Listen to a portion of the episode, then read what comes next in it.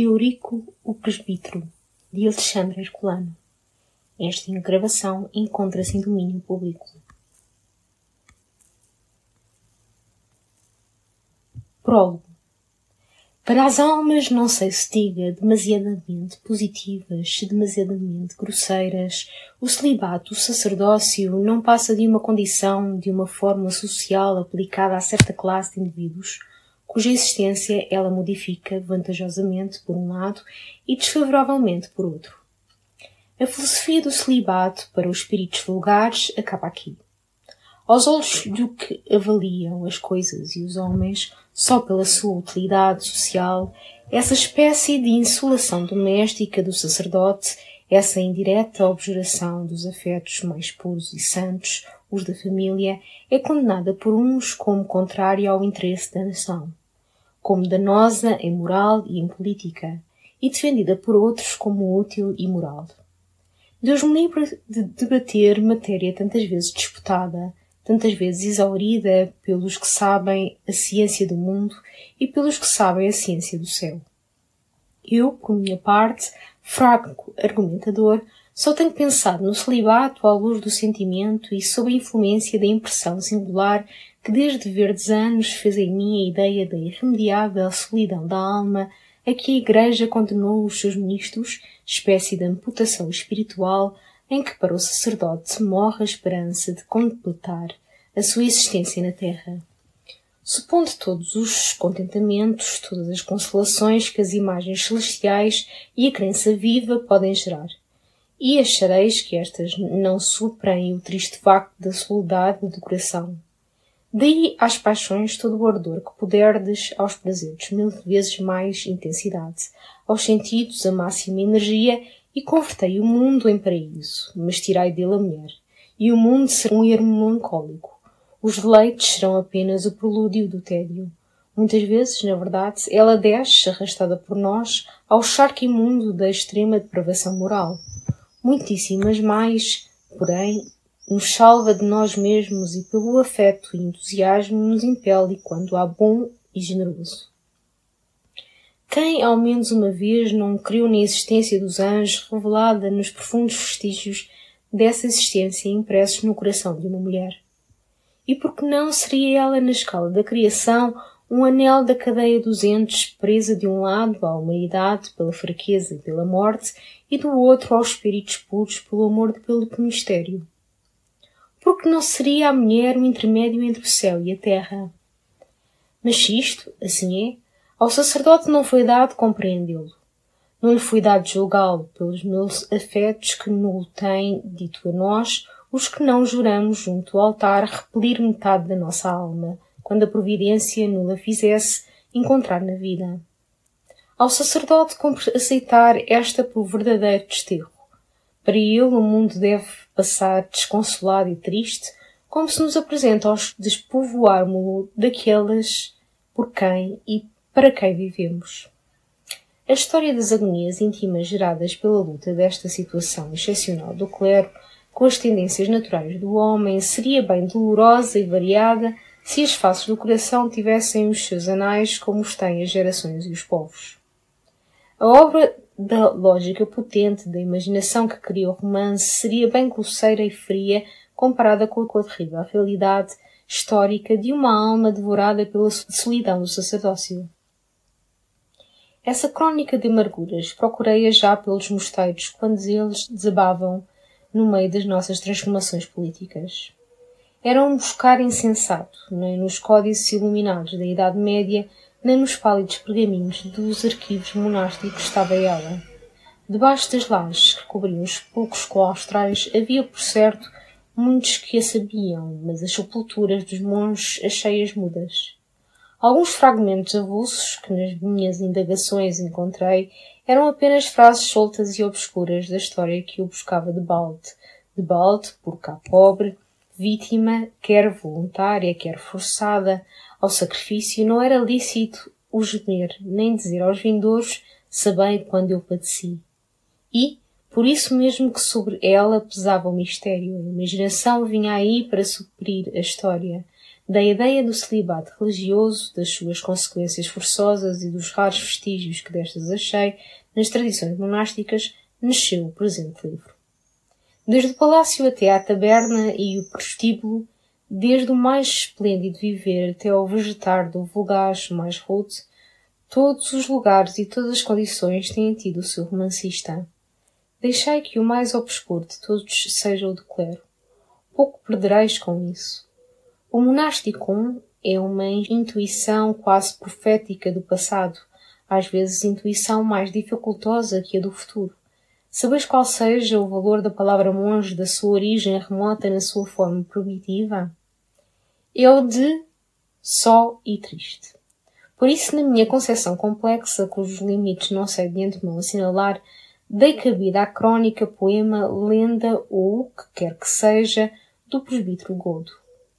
Dei-lhe também porque o pensamento dela foi desportado pela narrativa de certo manuscrito gótico, afumado e gasto no roçar dos séculos, que outrora pertenceu a um antigo mosteiro do Minho. O monge de Cister, que deve seguir Saulurico, teve proximamente a mesma origem. Ajuda, novembro de 1843. Fim do prólogo. Capítulo 1 Os Visigodos Há um tempo toda a raça goda, soltas as rédeas do governo, começou a inclinar o ânimo para a lexívia e soberba. Monge de Silos Chronicon C2 A raça dos visigodos, conquistadora da Espanha, subjurada toda a península havia mais de um século.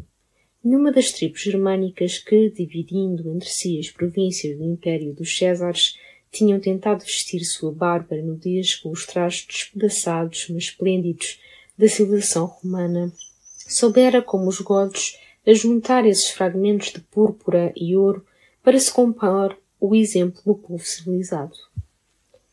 Del Vigildo expulsara da Espanha quase que os derradeiros soldados dos imperadores gregos, reprimir a audácia dos francos, que em suas correrias assolavam as províncias visigóticas de além dos Pirineus, acabara com a espécie de monarquia que os suevos tinham instituído na Galécia e inspiraram em Toledo, depois de ter estabelecido leis políticas e civis e a paz e a ordem públicas nos seus vastos domínios, que se entendiam de mar a mar e ainda transpontas montanhas da Vascónia abrangiam grande porção da antiga Gália narbonense. Desde essa época, a distinção das duas raças, a conquistadora ou goda e a romana ou conquistada, quase desaparecera, e os homens do norte haviam-se confundido juridicamente com os do meio-dia em uma só nação, para cuja grandeza contribuir àquela com as virtudes ásperas da germânica. Esta com as tradições da cultura e polícia romanas, as leis dos Césares, pelas quais se regiam os vencidos, misturaram-se com as cinzelas e rudes instituições visigóticas, e já um código único escrito na língua latina regulava os direitos e deveres comuns quando o arianismo que os godos tinham abraçado, abraçando o Evangelho, se declarou vencido pelo catolicismo a que pertencia a raça romana. Esta conversão dos vencedores à crença dos subjugados foi o complemento da fusão social dos dois povos. A civilização, porém, que suavizou a rudeza dos bárbaros era uma civilização velha e corrupta. Por alguns bens que produziu para aqueles homens primitivos, trouxe-lhes o pior dos males, a perversão moral. A monarquia visigótica procurou imitar o luxo do império que morrera e que ela substituíra. Toledo quis ser a imagem de Roma ou de Constantinopla. Esta causa principal, ajudada por muitas outras, nascidas em grande parte da mesma origem, gerou a dissolução política por via da dissolução moral.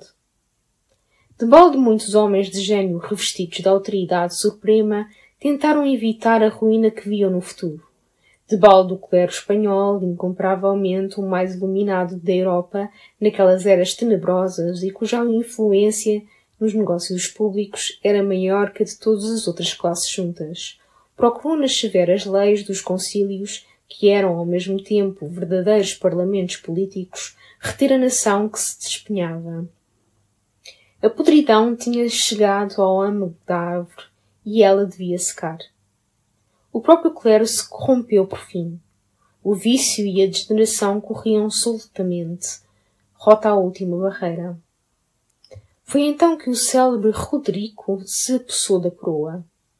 Os filhos do seu predecessor, Vitiza, os mancebos Sisebuto e Ebas, disputaram-lhe largo tempo, mas, segundo parece dos escassos monumentos históricos dessa escura época, cederam por fim, não à usurpação, porque o turno gótico não era legalmente hereditário, mas à fortuna e ousadia do ambicioso soldado que os deixou viver em paz na própria corte e os revestiu de dignidades militares. Daí se dermos crédito a antigos historiadores que veio a última ruína na Batalha do Rio Crisos ou Guadalete, em que o Império Gótico foi aniquilado. No meio, porém, da decadência dos godos, Algumas almas conservavam ainda a têmpera robusta dos antigos homens da Germânia. Da civilização romana, elas não haviam aceitado senão a cultura intelectual e as sublimes teorias morais do cristianismo. As virtudes civis e, sobretudo, o amor da pátria tinham nascido para os godos logo que, assentando o seu domínio nas Espanhas, possuíram de pais a filhos o campo agricultado, o lar doméstico, o templo da oração e o cemitério do repouso e da saudade.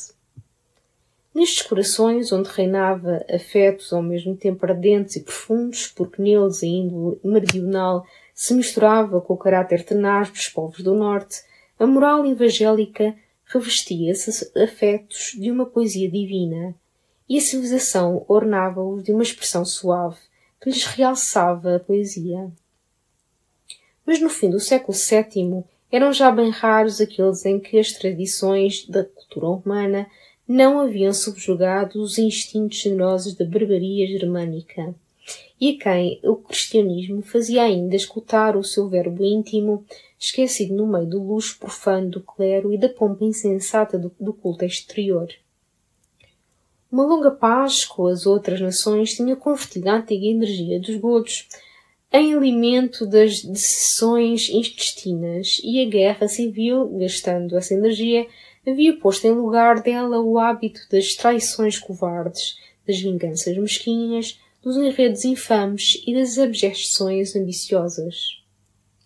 O povo, esmagado debaixo do peso dos tributos, dilacerado pelas lutas dos bandos civis, prostituído às paixões dos poderosos, esquecera completamente as virtudes guerreiras de seus avós. As leis de Vamba e as expressões de Hervígio no duodécimo concílio de Toledo revelam quão fundo e é nesta parte o cancro da degeneração moral das Espanhas.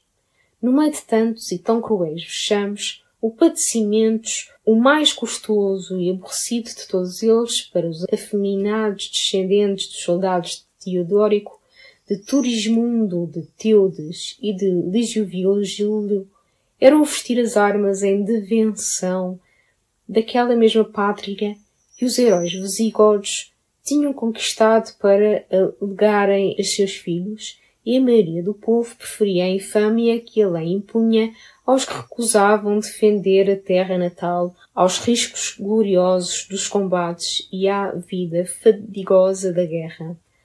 Tal era, em resumo, o estado político e moral da Espanha na época em que aconteceram os sucessos que vamos narrar. Fim do capítulo 1. Capítulo 2. O presbítero. Sublimado ao grau de presbítero, quanto a brandura, qual caridade fosse a sua, o amor de todos lhes demonstrava, Álvaro de Córdova, vida de santo, elogio. No recôncavo da baía que se encurva ao oeste do Calpe, Carteia, a filha dos fenícios, mira ao longe as correntes rápidas do estreito que divide a Europa da África. Opulente outrora, os seus estaleiros tinham sido famosos antes da conquista romana, mas apenas restam vestígios deles. As suas muralhas haviam sido extensas e sólidas, mas jazem desmoronadas.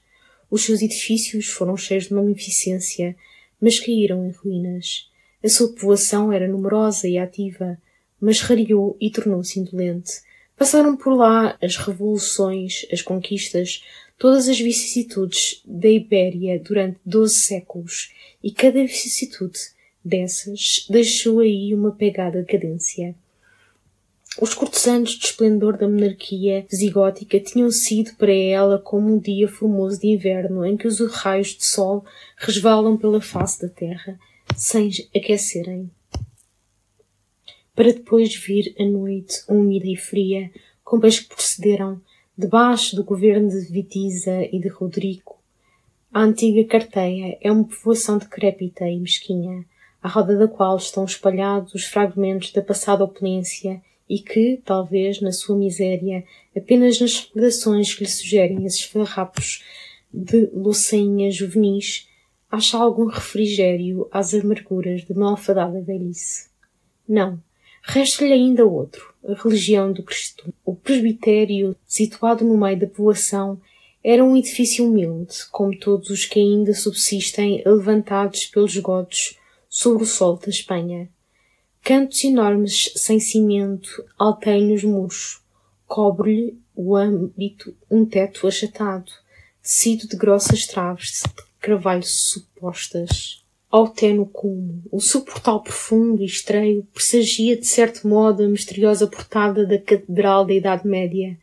As suas janelas, por onde a claridade, passando para o interior, se transforma em tristonho crepúsculo, são como um tipo indeciso e rude das frestas que, depois, alumiaram os templos edificados no XIV século, através das quais, coada por vidros de mil cores, a luz ia bater melancólica nos alvos panos dos muros gigantes, e estampar nele as sombras das colunas e arcos enredados das naves, mas se o presbitério vesicótico, no escasso da claridade, se aproxima do tipo cristão de arquitetura, no resto revela que ainda as ideias grosseiras do culto de Odin não se têm apagado de todo nos filhos inéditos dos bárbaros, convertidos há três ou quatro séculos à crença do crucificado. O presbítero Eurico era o pastor da pobre paróquia de Carteia. Descendente de uma antiga família bárbara, gardingo na corte de Vitiza, depois de ter sido tiofado ao milenário do exército visigótico, viver os ligeiros dias da mocidade no meio dos deleites da opulenta Tulento. Rico, poderoso, gentil, o amor viera, apesar disso, quebrar a cadeia brilhante da sua felicidade. Namorado da Ermegarda, filha de Tefávila, duque de Cantábria, e irmã do valoroso e depois tão célebre Pelágio, o seu amor fora infeliz. O orgulhoso Fávila não consentira que a menos nobre Gardingo pusesse tão alta mira dos seus desejos.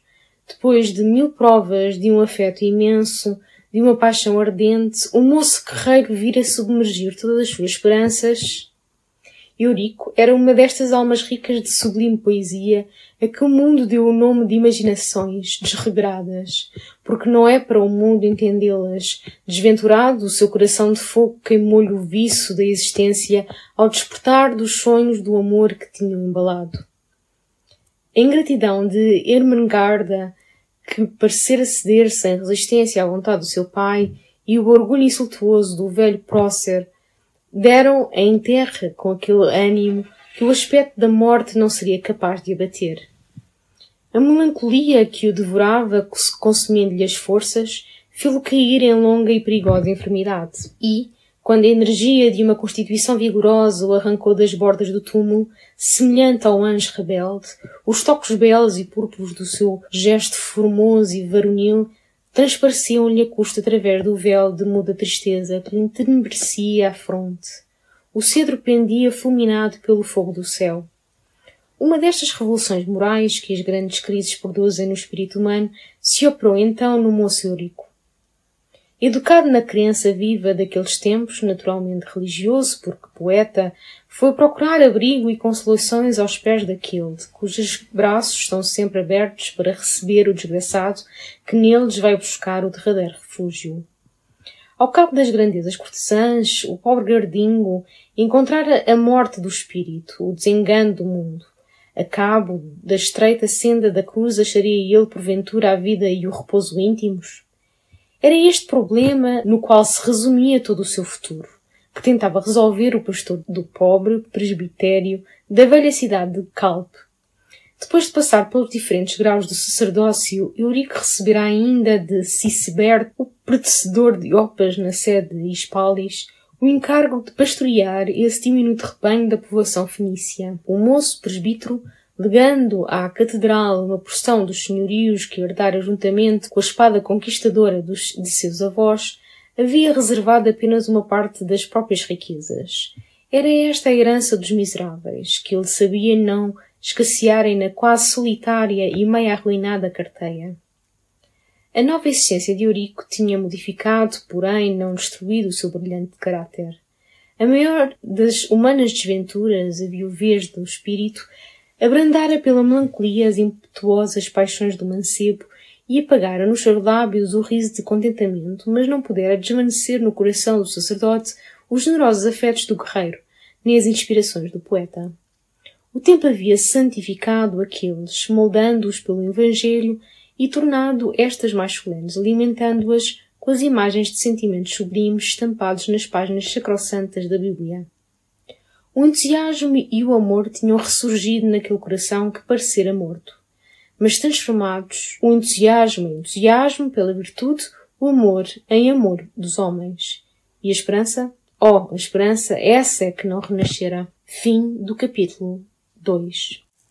Capítulo 3. O poeta. Nenhum de vós ouse reprovar os hinos compostos em louvor de Deus. Concílio Toledo IV. Cano 13. Muitas vezes pela tarde, quando o sol, transpondo a baía de Carteia, descia fogueado para a banda de Melária, dourando com os últimos esplendores os cimos da montanha piramidal do Calpe, via-se ao longo da praia vestido com um aflutuante. Estringe o presbítero Eurico encaminhando-se para os alcantes aprumados à beira-mar. Os pastores que o encontravam, voltando ao povoado, diziam que, ao passarem por ele e ao saudarem-no, nem sequer o escutava, que dos seus lábios semiabertos e tremos rompia um sussurro de palavras inarticuladas, semelhante ao ciciar da aragem pelas ramas da selva. Os que lhe espreitavam os passos, nestes largos passeios da tarde, viam-nos chegar às raízes do calpe, trepar aos precipícios, sumir-se entre os rochedos e aparecer, por fim, lá ao longe, imóvel sobre algum píncaro requeimado pelos sóis do estio e poído pelas tempestades do inverno. Ao lusco-fusco, as amplas pregas das estringes de Eurico branquejavam movediças à mercê do vento. Eram um sinal de que ele estava lá. E, quando a lua subia às alturas do céu, esse alvejar de roupas trêmulas durava quase sempre até que o planeta da saudade se atufava nas águas do estreito. Daí a poucas horas os habitantes de Carteia que se erguiam para os seus trabalhos rurais antes de alvorecer, olhando para o presbitério, viam através dos vidros curados da solitária morada de Eurico a luz da lâmpada noturna que esmorecia, desvanecendo-se na claridade matutina. Cada qual tecia então sua novela, ajudado pelas crenças da superstição popular. Artes criminosas, trato com o espírito mau, penitência de uma abominável vida passada e até a loucura, tudo servia sucessivamente para explicar o proceder misterioso do presbítero. O povo rude de Carteia não podia entender esta vida de exceção, porque não percebia que a inteligência do poeta precisa de viver num mundo mais amplo do que esse a que a sociedade traçou tão mesquinhos limites. Mas Eurico era como um anjo tutelar dos amargurados. Nunca a sua mão benéfica deixou de estender-se para o lugar onde a aflição se assentava. Nunca os seus olhos recusaram lágrimas que se misturassem com lágrimas de alheias desventuras. Servo o homem livre, liberto o patrono, para ele todos eram filhos. Todas as condições se livelavam onde ele aparecia, porque pai comum daqueles que a providência lhe confiara, todos para ele eram irmãos. Sacerdote do Cristo, ensinado pelas largas horas de íntima agonia, esmagado o seu coração pela superba dos homens, Eurico percebera enfim claramente que o cristianismo se resume em uma palavra: fraternidade. Sabia que o Evangelho é um protesto ditado por Deus para os séculos contra as vãs distinções que a força e o orgulho radicaram neste mundo de luto, de opressão e de sangue. Sabia que a única nobreza é a dos corações e dos entendimentos que buscam erguer-se para as alturas do céu. Mas que essa superioridade real é exteriormente humilde e singela, Pouco a pouco a severidade dos costumes do pastor de carteia e a sua beneficência tão meiga, tão despida das insolências que costumam acompanhar e encher de amargor para os miseráveis a piedade hipócrita dos felizes da terra, essa beneficência que a religião chamou caridade, porque a linguagem dos homens não tinha palavra que exprimisse rigorosamente um afeto revelado à terra pela vítima do Calvário, essa beneficência que a gratidão geral recompensa com o amor sincero tinha desvanecido gradualmente as suspeitas odiosas que o proceder extraordinário do presbítero suscitara a princípio. Enfim, certo domingo em que, tendo aberto as portas do templo e havendo já o salmista entoado os cânticos matutinos, o hostiário buscava cuidadoso o sacerdote, que parecia ter-se esquecido da hora em que devia sacrificar a hóstia do cordeiro e abençoar o povo foi encontrado adormecido junto à sua lâmpada ainda acesa e com o braço firmado sob pergaminho coberto de linhas desiguais. Antes de despertar Eurico, o hostiário correu com os olhos a parte da escritura que o braço de presbítero não encobria. Era um novo hino no género daqueles que Isidoro, o célebre bispo de Hispalis, introduzira nas solenidades da Igreja Goda. Então o hostiário entendeu o mistério da vida errante do pastor de Carteia e as suas vigílias noturnas. Não tardou em espalhar-se na povoação e nos lugares circunvizinhos que Eurico era o autor de alguns cânticos religiosos transcritos nos inários de várias dioceses, e uma parte dos quais brevemente foi admitida na própria Catedral de Hispalis. O caráter de poeta tornou-se ainda mais respeitável a poesia dedicada quase exclusivamente entre visigodos às solenidades da Igreja. Santificava a arte e aumentava a veneração pública para quem a exercitava. O nome do presbítero começou a soar por toda a Espanha, como o de um sucessor de Dracôncio, de Merubalde e de Orêncio. Desde então ninguém mais lhe seguia os passos assentado nos alcantis do Calpe, vagabundo pelas campinas vizinhas ou embrenhado pelas selvas sertanejas, deixaram-no tranquilo e embalar-se nos seus pensamentos. Na conta de inspirado por Deus, quase na de profeta, o tinham as multidões. Não gastava ele as horas que lhe subjavam do exercício do seu laborioso ministério numa obra do Senhor. Não deviam esses hinos da soledade e da noite derramar-se como perfume ao pé dos altares? Não completava Eurico a sua missão sacerdotal revestindo a oração das harmonias do céu, estudadas e colhidas por ele no silêncio e na meditação? Mancebo, o numeroso clero das paróquias vizinhas, considerava-o como os mais venerável entre os seus irmãos no sacerdócio. E os velhos procuravam na sua fronte, quase sempre carregada e triste, e nas suas breves, mas eloquentes palavras, o segredo das inspirações e o ensino da sabedoria. Mas se os que acatavam com predestinado soubessem quão negra era a predestinação do poeta, porventura que essa espécie de culto de que o cercavam se converteria em compaixão ou antes em terror. Os hinos tão suaves, tão cheios de unção, tão íntimos, os salmistas das catedrais de Espanha repetiam com entusiasmo, era como o respirar tranquilo do sono da madrugada que vem depois de arquejar e gemer do pesadelo noturno. Rápido e raro passava o sorrir das, nas faces de Eurico. Profundas e indeláveis eram as rugas da sua fronte. No sorriso reverberava o hino pio, harmonioso, santo dessa alma, quando, elevando-se da terra, se entranhava nos sonhos de um mundo melhor. Às rugas, porém, da fronte do presbítero, semelhante às vagas varridas pelo noroeste, respondia um canto lúgubre de cólera ou desalento. Rebramia lá dentro quando a sua imaginação, caindo como a águia ferida das alturas do espaço, se arrojava pela morada dos homens. Era esse canto doloroso e tétrico o qual lhe transudava do coração em noites não dormidas, na montanha ou na selva, na campina ou no estreito aposento, que ele derramava em torrentes de amargura ou de fel sob pergaminhos que nem o hostiário nem ninguém tinha visto. Estes poemas, em que palpitava a indignação e a dor de um ânimo generoso, eram o Getsemane do poeta.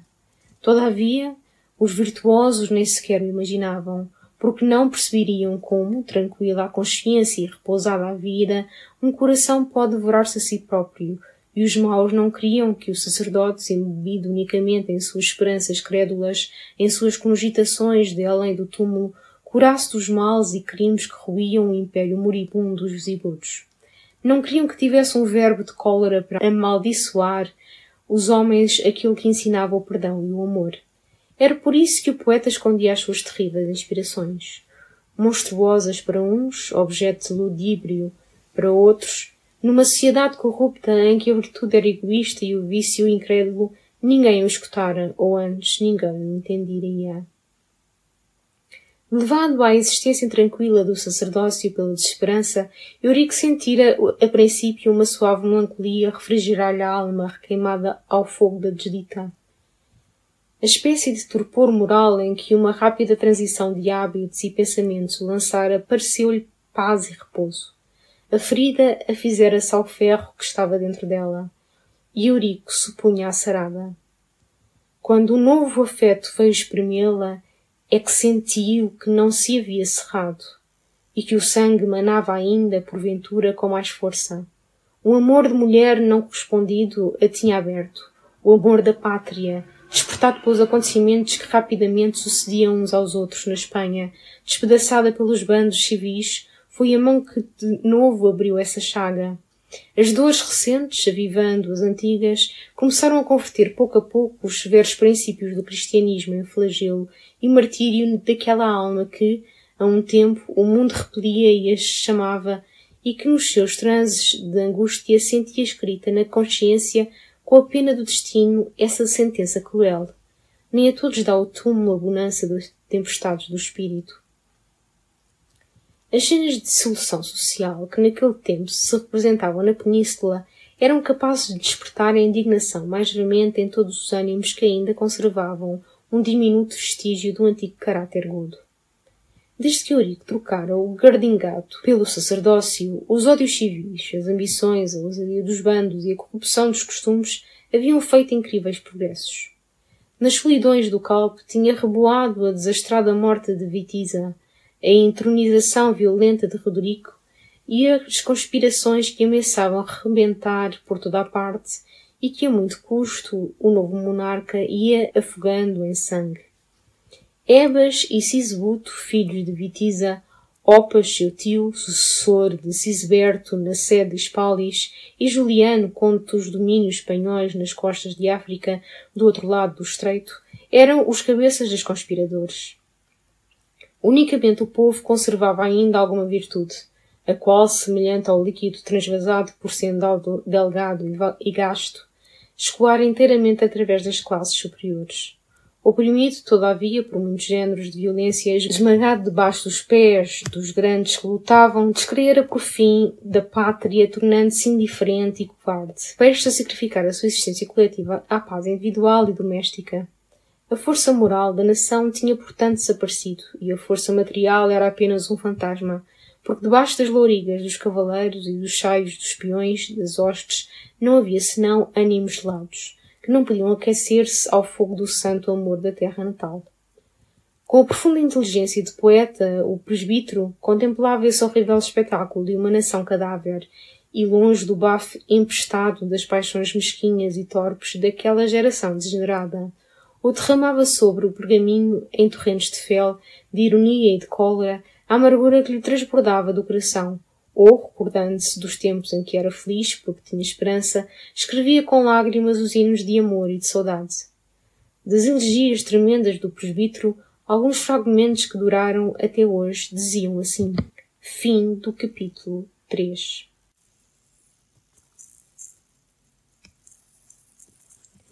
Capítulo 4 Recordações Onde é que se escondeu a enfranquecida a antiga fortaleza? Santo Elógio Memorial dos Santos, livro 3. Presbítero de Carteia, à meia-noite dos idos de dezembro da era de 748. Era por uma destas noites vagarosas de inverno em que o brilho do céu sem lua é vivo e trêmulo, em que o gemer das selvas é profundo e longo, em que a soledade das praias e ribas fragosas do oceano é absoluta e tétrica, era a hora em que o homem está recolhido nas suas mesquinhas moradas, em que pelos cemitérios o orvalho se pendura do topo das cruzes, e sozinho goteja das bordas das campas em que só ele chora aos mortos. As larvas da imaginação e o giar noturno afastam do campo santo a saudade da viúva e do órfão, a desesperação da amante, o coração despedaçado do amigo. Para se consolarem os infelizes, dormiam tranquilos nos seus leitos macios enquanto os vermes iam roendo esses cadáveres amarrados pelos grilhões da morte.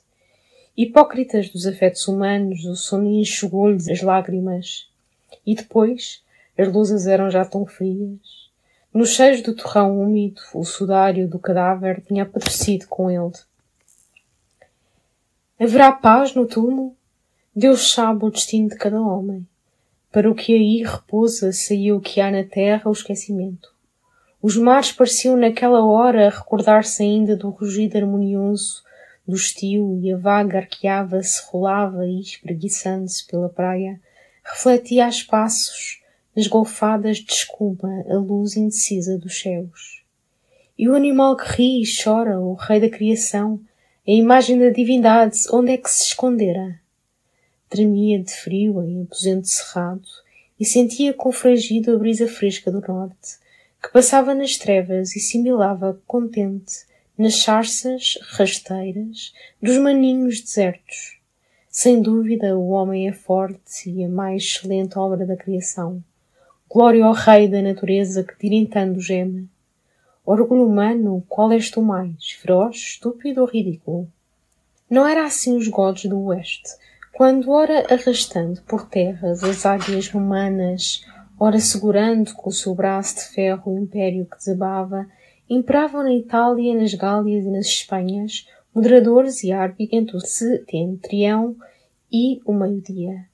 Não era assim quando o velho Teodórico, semelhante ao urso feroz da montanha, combatia nos campos catalâunicos, rodeado de três filhos contra o terrível Átila e ganhava no seu último dia a sua última vitória. Quando a larga e curta espada de dois gumes se convertera em foice da morte nas mãos dos godos, e diante dela retorcia a cavalaria dos gépidas, e os quadrões dos hunos vacilavam dando roucos gritos de espanto e terror. Quando as trevas eram mais cerradas e profundas, viam-se à claridade das estrelas relampejar as armas dos hunos, volteando em redor dos seus carros que lhes serviam de valos. Como caçador espreita o leão tomado no fojo, os visigodos os vigiavam, esperando o romper da alvorada.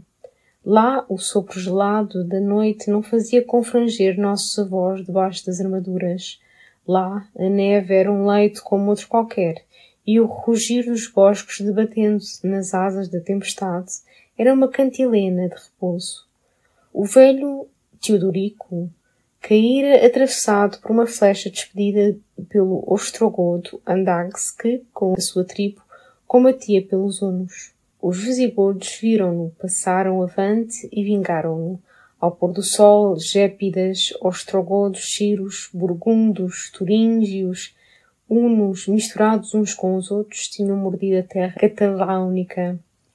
E os restos da inumerável hoste da Átila, encerrados no seu acampamento fortificado, preparavam-se para morrer, porque Teodorico jazia para sempre e o franquisque dos visigodos era vingador inusurável. O romano Aécio teve, porém, piedade de Átila e disse aos filhos de Teodorico, Ide-vos, porque o império está salvo. E Turismundo, o mais velho, perguntou a seus dois irmãos, Teodorico e Frederico, Está acaso vingado o sangue do nosso pai? De sobejo o estava ele. Ao aparecer do dia, por quanto os olhos podiam alcançar, não se viam senão cadáveres, e os zigotos deixaram entregues a si os romanos que, desde então, não souberam senão fugir diante Átila. Quem contará, porém, as vitórias de nossos avós durante três séculos de glória? Quem poderá celebrar o esforço de Eurico, de Teude, de Levigildo? Quem saberá todas as virtudes de Recaredo e de Vamba? Mas em qual coração resta hoje virtude e esforço no vasto império de Espanha? Era, pois, numa destas noites como a que desceu do céu depois de desbarato dos hunos, era numa destas noites em que a terra, envolta no seu manto de escuridade, se povoa de terrores incertos, em que o sussurro do punhal é como um coro de finados, o despenho da torrente como um ameaçar de assassino, o ave noturna como uma blasfémia do que não cria em Deus. Nessa noite fria e úmida, arrastado por agonia íntima, vagava eu às horas mortas pelos alcantices calvados das ribas do mar e enxergava ao longe o vulto negro das águas balançando-se no abismo que o Senhor lhes deu para perpétua morada. Por cima da minha cabeça passava o norte agudo. Eu amo o sopro do vento, como o rugido do mar. Porque o vento e o oceano são as duas únicas expressões sublimes do verbo de Deus, escritas na face da terra, quando ainda ela se chamava caos. Depois é que surgiu o homem e a podridão, a árvore e o verbo, a bonina e o imurchecer. E o vento e o mar viram nascer o género humano, crescer a selva, florescer a primavera, e passaram e sorriram-se. E, depois, viram as gerações reclinadas nos campos do sepulcro, as árvores derribadas no fundo dos vales secos e corcomidas, as flores pendidas e murchas pelos raios do sol do estio e passaram e sorriram-se.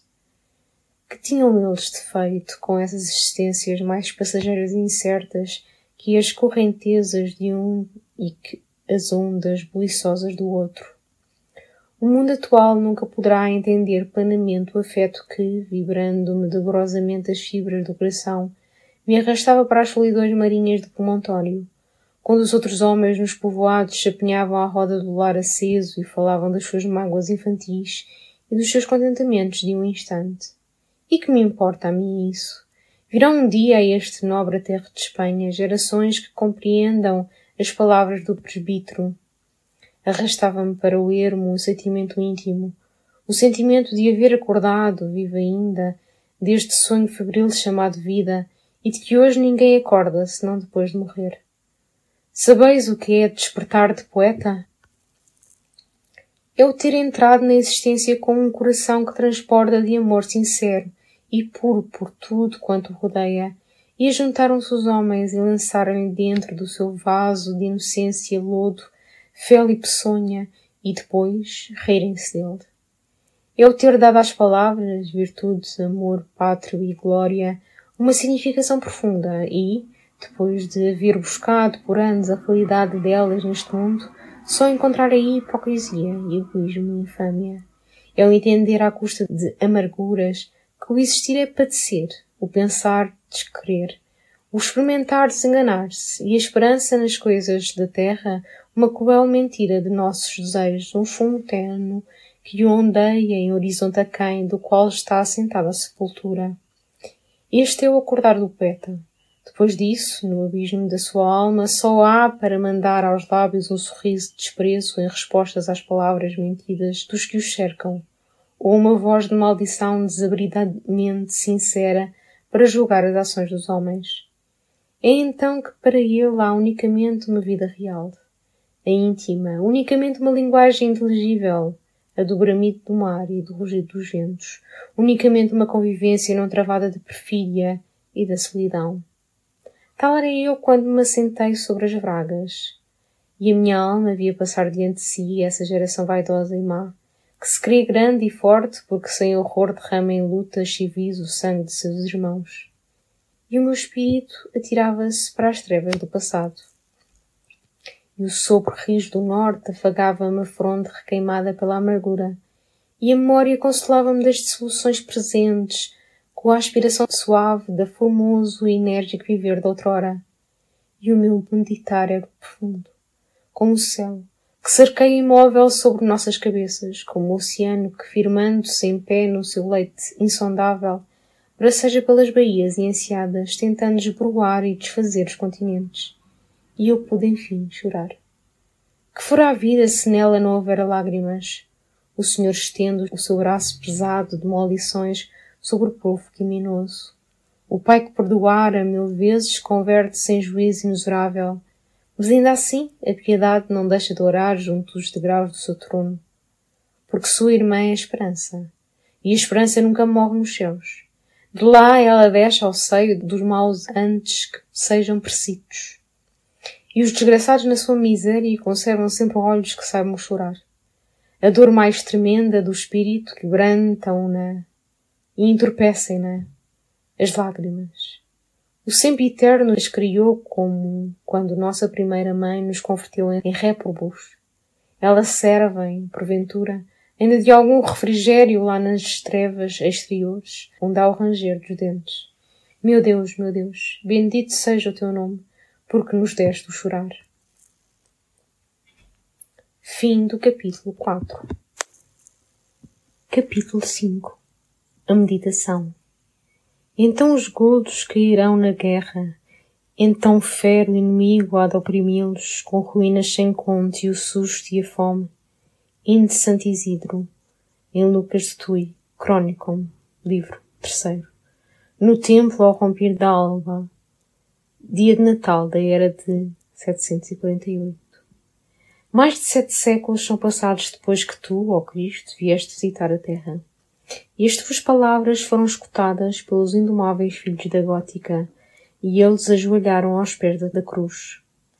Eram que nessas palavras divinas havia uma poesia celeste, a qual as almas rudas, mas virgens de setentrião, sentiam casar-se com as suas primitivas virtudes. Tu evangelizavas a liberdade e condenavas todo o género de tirania.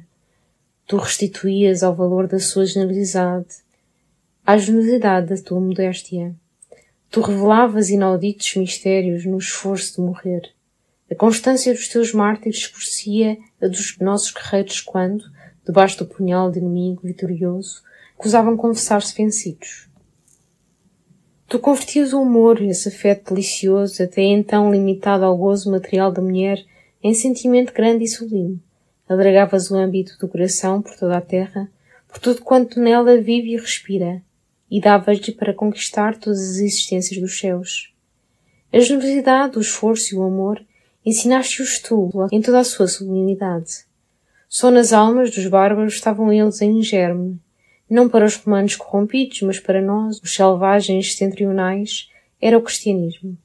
Para estes o Evangelho assemelhava-se ao sol que come de além das serras e que ilumina, aquece e alegra para os escravos abjetos dos Césares assemelhava-se ao sol mergulhando-se no mar, que só deixa nos campos escuridão, frialdade e tristeza. Por isso, enquanto eles voltavam as costas à tua cruz, ou a lançavam de envolta com os ídolos nos seus mesquinhos larários, nós quebrávamos no fundo das selvas ou no topo das montanhas as imagens de Odin, de Thor, de Freda, e corríamos a abraçar-nos com ela. Tem compaixão de nós, ó Cristo. Lembra-te de que os ossos de que assim o fizeram ainda não são inteiramente cinzas debaixo das lousas, porque só quatro séculos têm passado por cima deles.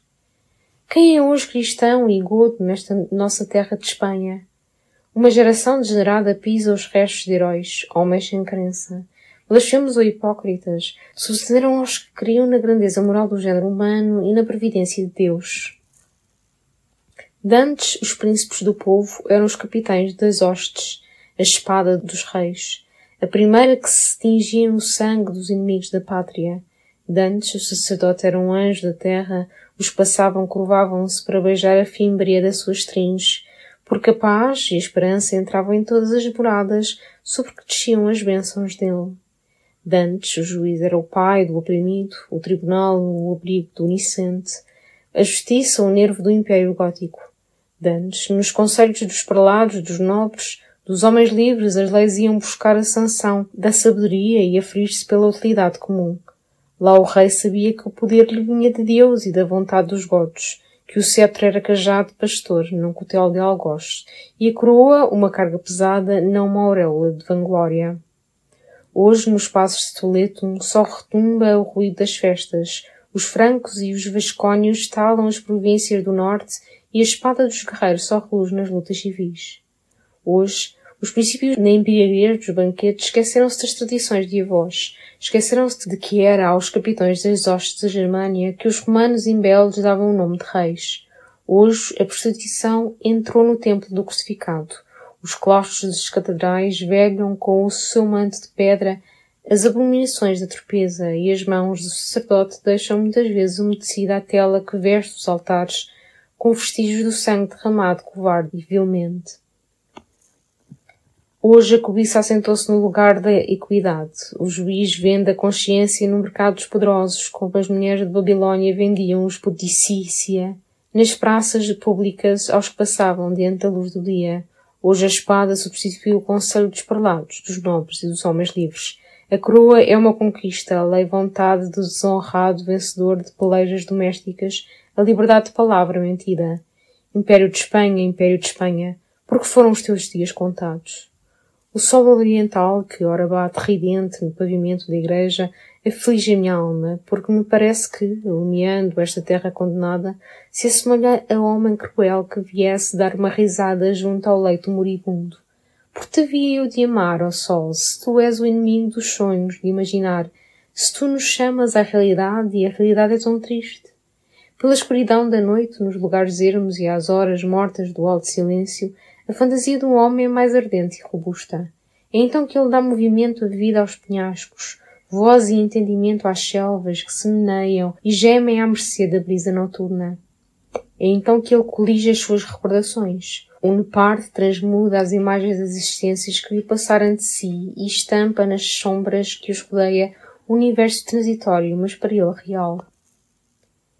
E é belo esse mundo de fantasmas aéreos, por entre cujos lábios descurados não transpiram nem perjúrio nem dobrez, e a cujos olhos, sem parir, não assomam o reflexo de ânimos pervertidos. Aí há o repouso, a paz e a esperança que desapareceram da terra, porque o mundo das visões criou a mente pura do poeta.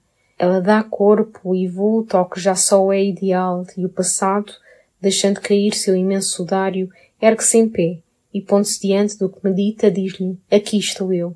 E este o compara com o presente e recua de involuntário terror porque o cadáver que se levanta do pó é formoso e santo, e o presente que vive e passa e sorri é horrendo e maldito. E o poeta atira-se chorando ao seio do cadáver e responde-lhe, esconde-me tu. É lá que esta alma árida como a urso sente-se, quando aí se abriga, refrescá-la como o orvalho do céu. Fim do capítulo 5 Capítulo 6 Saudade Cristo, dá-me perdão Dá-me remédio, que entre tão vário mal fraqueia a mente. Eugênio Tuletano, Opúsculos 9. Na Ilha Verde, ao pôr do sol das calendas de abril da era de 749. O mar estava tranquilo, e o ar puro e diáfano.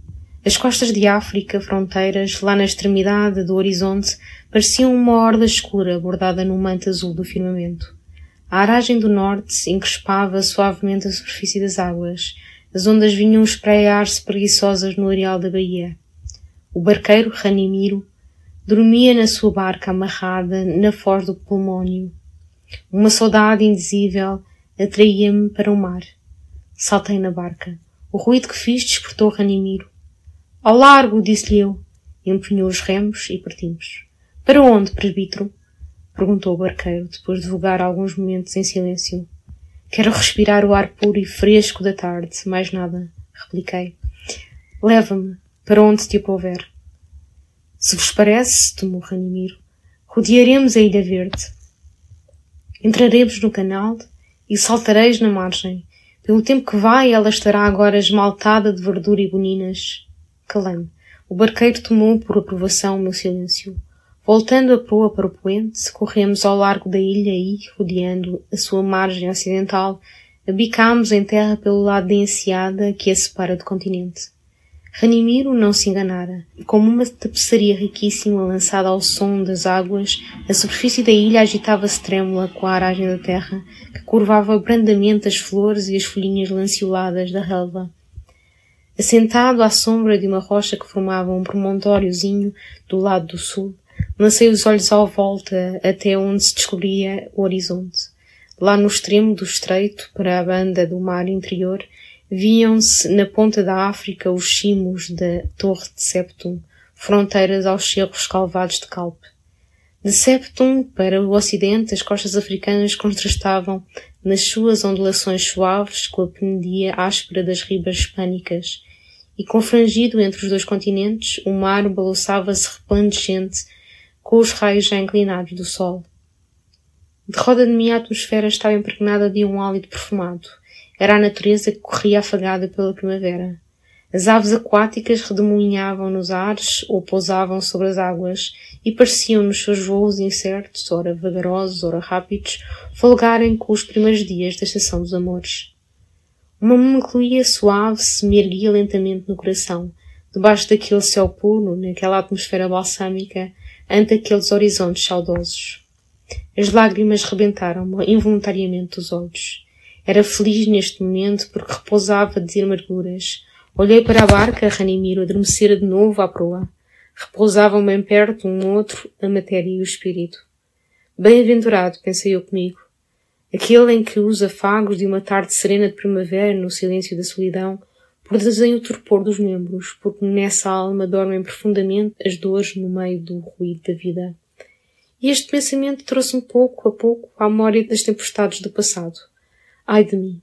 Logo se me enxugaram as lágrimas, porque eram de consolação e essa lembrança a estancou. Porque não adormeço eu como o rodo barqueiro ao murmúrio das vagas sonolentas ao solta da brisa do norte. Porque mulher bárbara não entendeu o que valia o amor de Eurico, porque velho, orgulhoso e avaro sabia mais um nome de avós do que eu e porque nos seus cofres havia mais alguns punhados de ouro do que nos meus. As mãos imbelas de uma donzela e de um velho esmagaram e despedaçaram o coração de um homem, como os caçadores covardes assassinam no fojo o leão indomável e generoso. E todavia este coração sentia a voz da consciência pregoar-lhes largos destinos.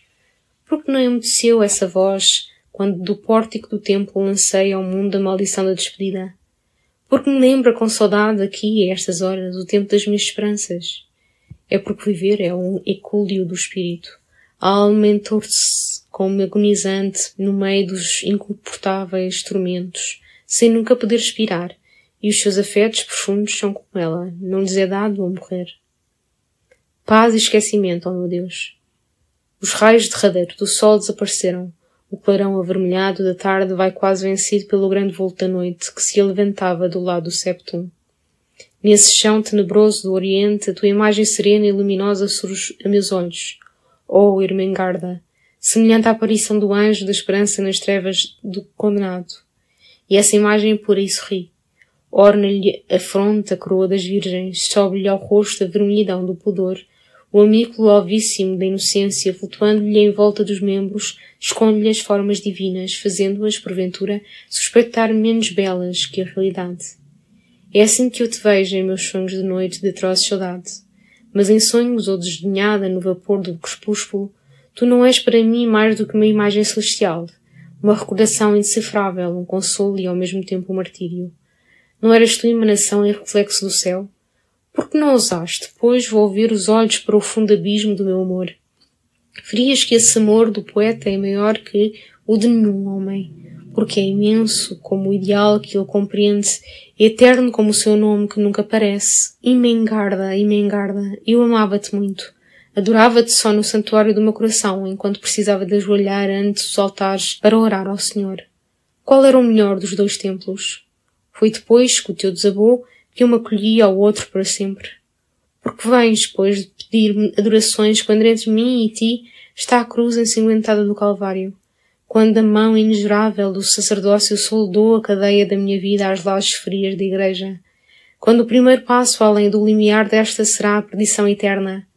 Mas ai de mim, esta imagem que parece sorrir nas solidões do espaço está estampada unicamente na alma e reflete-se no céu do Oriente através destes olhos perturbados pela febre da loucura que lhes queimou as lágrimas. Tu, Imengarda, recordares-te? Mentira, crês que morri ou porventura nem isso crês? Porque para creres era preciso lembrar-te e nem uma só vez te lembrarás de mim. Lá no tumulto dos cortesãos, onde o amor é cálculo ou sentimento grosseiro, terás achado que te chame sua quem te aperte entre os braços, quem te tivesse para dar a teu pai o preço do teu corpo e te comprasse como uma alfaia preciosa para serviço doméstico. O velho estará contente, porque trocou sua filha por ouro. A isto chama prudência um mundo estúpido e ambicioso. A isto que não é mais do que uma prostituição abençoada sacrilegiamente perante as aras sacrossantas. Oh, quantas vezes esse pensamento repugnante me tem feito vaguear louco pelas montanhas, uivando como um lobo esfaimado e tentando despedaçar os rochedos com as mãos, de onde me goteja o sangue. E tu folgas e ris. Oxalá nunca saibas quão imenso atroz é o meu tormento, que devo velar diante dos homens, do seu aspecto tranquilo, como se em vez de martírio ele fosse um abominável crime. E quem te disse, presbítero, que o teu amor não era um crime? Tens razão, consciência. Quando, aos pés do venerável Cesiberto, Gardingo, Eurico jurou que abandonava o mundo, devia despir as paixões que do mundo trouxera. A luz brilhante de afeições e esperanças a que vivia e que me povoava o coração de felicidade devia apagar-se então, como a lâmpada do templo ao amanhecer, porque eu voltava-me para o céu, buscando a luz do Senhor. Mas o sol apenas nasceu para mim. Logo desapareceu no acaso, e os que me creem alumiado mal pensam que vivo em trevas. As minhas paixões não podiam morrer, porque são imensas, e o que é imenso é eterno. E assim nem ouço pedir a paz de sepulcro, porque para mim não haveria paz, senão o aniquilamento. Que mal te fiz eu, oh meu Deus, para não me deixares cá dentro mais do que uma ideia risonha, mais que um desejo capaz de encher o abismo da minha desventura. Que mal te fiz eu, para que esse desejo, essa ideia seja que unicamente resta ao precito que revolve em perpétuas angústias mas para mim, como para ele, tal pensamento é pão e mentido. Eternidade, eternidade. A alma do homem está encerrada e cativa no ilimitado do teu império.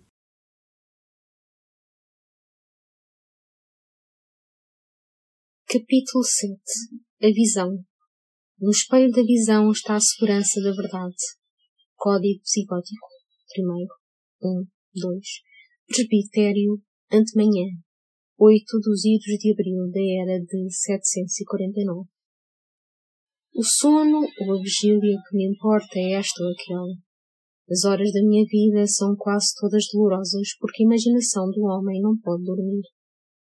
Para o povo ignorante e impiamente crédulo, a noite é cheia de terrores. Em cada folha que range na selva, eu louvo um gemido de alma que vagueia na terra em cada sombra de árvore solitária que se balouça com a aragem sente o mover de um fantasma. As exalações dos grejos são para ele luz de demónios, alumiando fogares de feiticeiras. Mas quando jaz no leito do repouso, o seu dormir é tranquilo. Ao cruzar os umbrais domésticos, esses terrores sumiram-se com os objetos que o geraram. A sua alma parece despir-se da fantasia grosseira como o corpo se despe da estringe áspera que resguarda os membros. Não assim eu. Quando as pálpebras cerrando-se me escondem o mundo das realidades, os olhos do espírito volvem-se para o mundo das existências ideais. Às vezes a felicidade e a esperança vêm consolar-me então. Muitas mais, porém, os sons maus me perseguem. E por bem alto preço me saem os instantes de ventura transitória, trazidos por visões consoladoras. Esta foi para mim uma noite cruel. Ainda o suor frio que me corria na fronte se não secou. Ainda o coração parece mal caber no peito. E o pulso bate desordenado e violento. Terribilíssimos foram os sons que Deus mandou ao presbítero, mas porventura mais terrível é a sua significação. Diz-me voz íntima que esse doloroso espetáculo a que assistiu minha alma é, ou Espanha, o mistério dos teus destinos. E esta foi a visão. Eram as horas das trevas profundas. Sem saber como, achava-me no viso mais alto do calpo. Trespassava-me a medula dos ossos o vento frio da noite, e parecia-me que os membros irtos se me haviam pregado no topo da penilha. Olhava fito ante mim, e os meus olhos rompiam a escuridão do horizonte como se a luz do sol o iluminasse. O espetáculo maravilhoso que se passava nesse espaço insondável fazia-me erriçar os cabelos, e o norte me açoitava com o choco gelado. Eis o que eu vi nessa hora de agonia, depois de estar ali alguns, não sei se instantes ou séculos. O mar cessou de agitar-se e rugir, semelhante ao metal fervente destinado para a feitura da estátua colossal que fervilhasse de súbito em vasta caldeira. Era horribilíssimo ver convertido em cadáver de todo imóvel e mudo o oceano. Aquele oceano que há mais de quarenta séculos nem um só dia deixou de resolver-se para ir em torno dos continentes, como o tigre ao redor da rês que jaz morta. O sibilar das rajadas também cessou completamente. Parado sobre a face da terra, o ar semelhante ao lençol definado a quem recalcaram a gleba que o cobre, frio, úmido, pesado, sem ranger, sem movimento, cozido sobre o peito, onde acabou de bater o coração e o arfar compassados pulmões.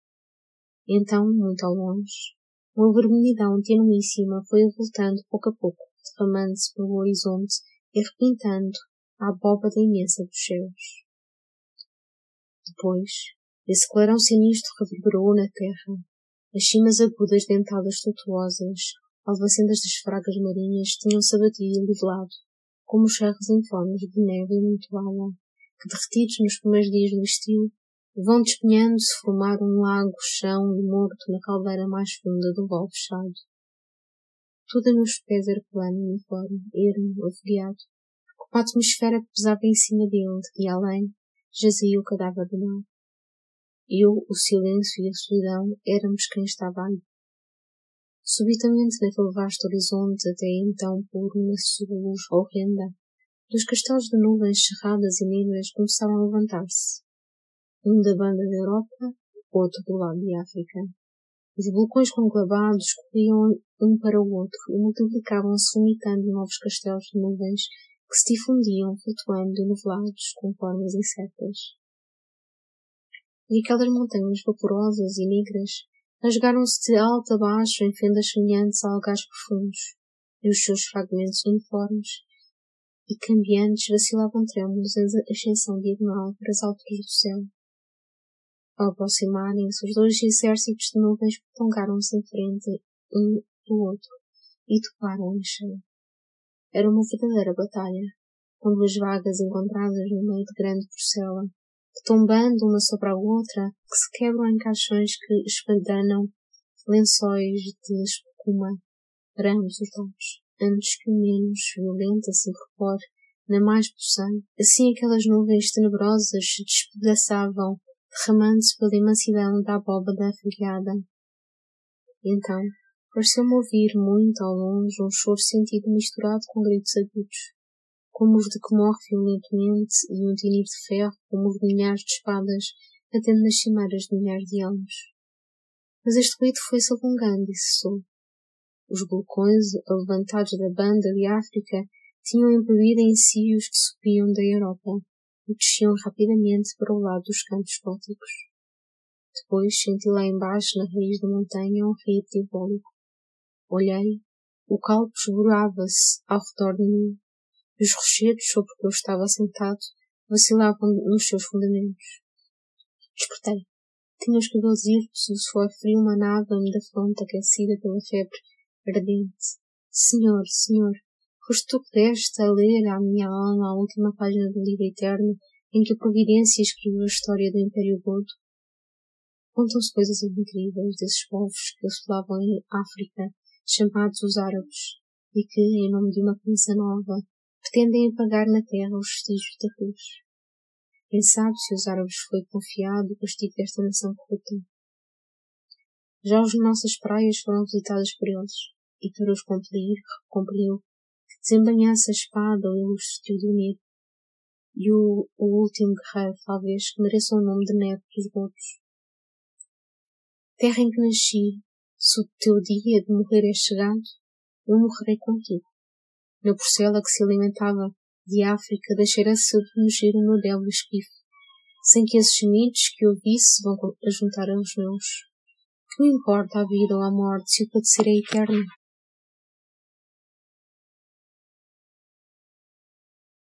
Capítulo 8 o desembarque. E eu estava em um ângulo observando com temor. Paulo Diácono, vidas de padres e maritenses. Do presbitério de Carteia ao Duque de Córdoba.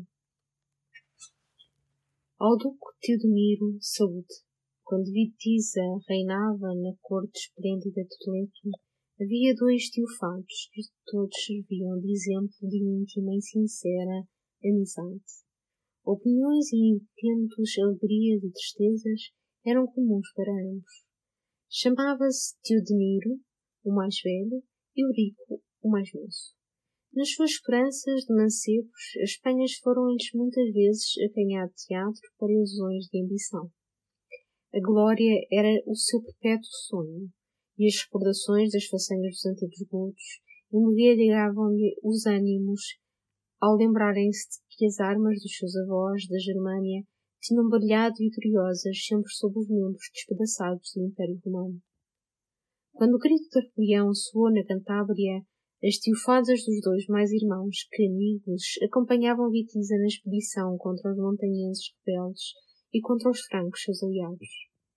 Então, nessa guerra de extermínio, os dois mancebos viram saciada a sua sede de renome quando os maciços de neve que se despenham nas montanhas escarpadas de Vascónia, as duas tiofadias de Teodomiro e Eurico, apareciam às vezes subitamente nos visos das serras e apenas os primeiros raios do sol faziam reluzir as armas, sonhantes no brilho trêmulo ao alvejar da geada, elas que pareciam rolar-se pela encosta, e dentro de pouco os acompanhamentos dos francos e cântabros ficavam esmagados debaixo do ímpeto irresistível das espinhas de soldados que eram arremessados sobre o inimigo por duas vontades émulas de glória. Expulsos os estrangeiros e submetidos os rebelados, a hoste real entrou vitoriosa em Tarco. O duque Fávila recebeu um triunfo os pacificadores da Cantábria e Teodomiro e Eurico obtiveram a recompensa do seu combate pela pátria a gratidão dos seus naturais. Foi aí que o destino preparou a separação dos dois guerreiros que parecia só a morte poder dividir. Fábila tinha dois filhos, Ermengarda e Pelágio. Pelágio saía apenas da infância, mas para Ermengarda despontava já então os risonhos dias da juventude. A sua formosura é celestial. Eurico viu-a e amou-a. Quando as teofadias foram chamadas de Ultão, Eurico voltou triste à terra da sua infância. Dizia que eram os contentamentos da pátria que ele trocava pela tristeza do desterro. De balde buscou Teodomiro apagar aquela paixão violenta no coração do seu amigo, laçando-se com ele nas festas ruidosas de uma corte dissoluta. Em Vigarês, dos banquetes eram para Eurico tristonha, as carícias feminis, facilmente compradas e profundamente mentidas, atrás das quais correra loucamente outrora, tinham-se tornado odiosas, porque o amor, com toda a sua virgindade sublime, lhe convertera em podridão asquerosa os deleites grosseiros que o mundo oferece à sua sensualidade do homem. Teodomiro acreditava na eficácia da beleza para matar a mais formosa dos afetos humanos.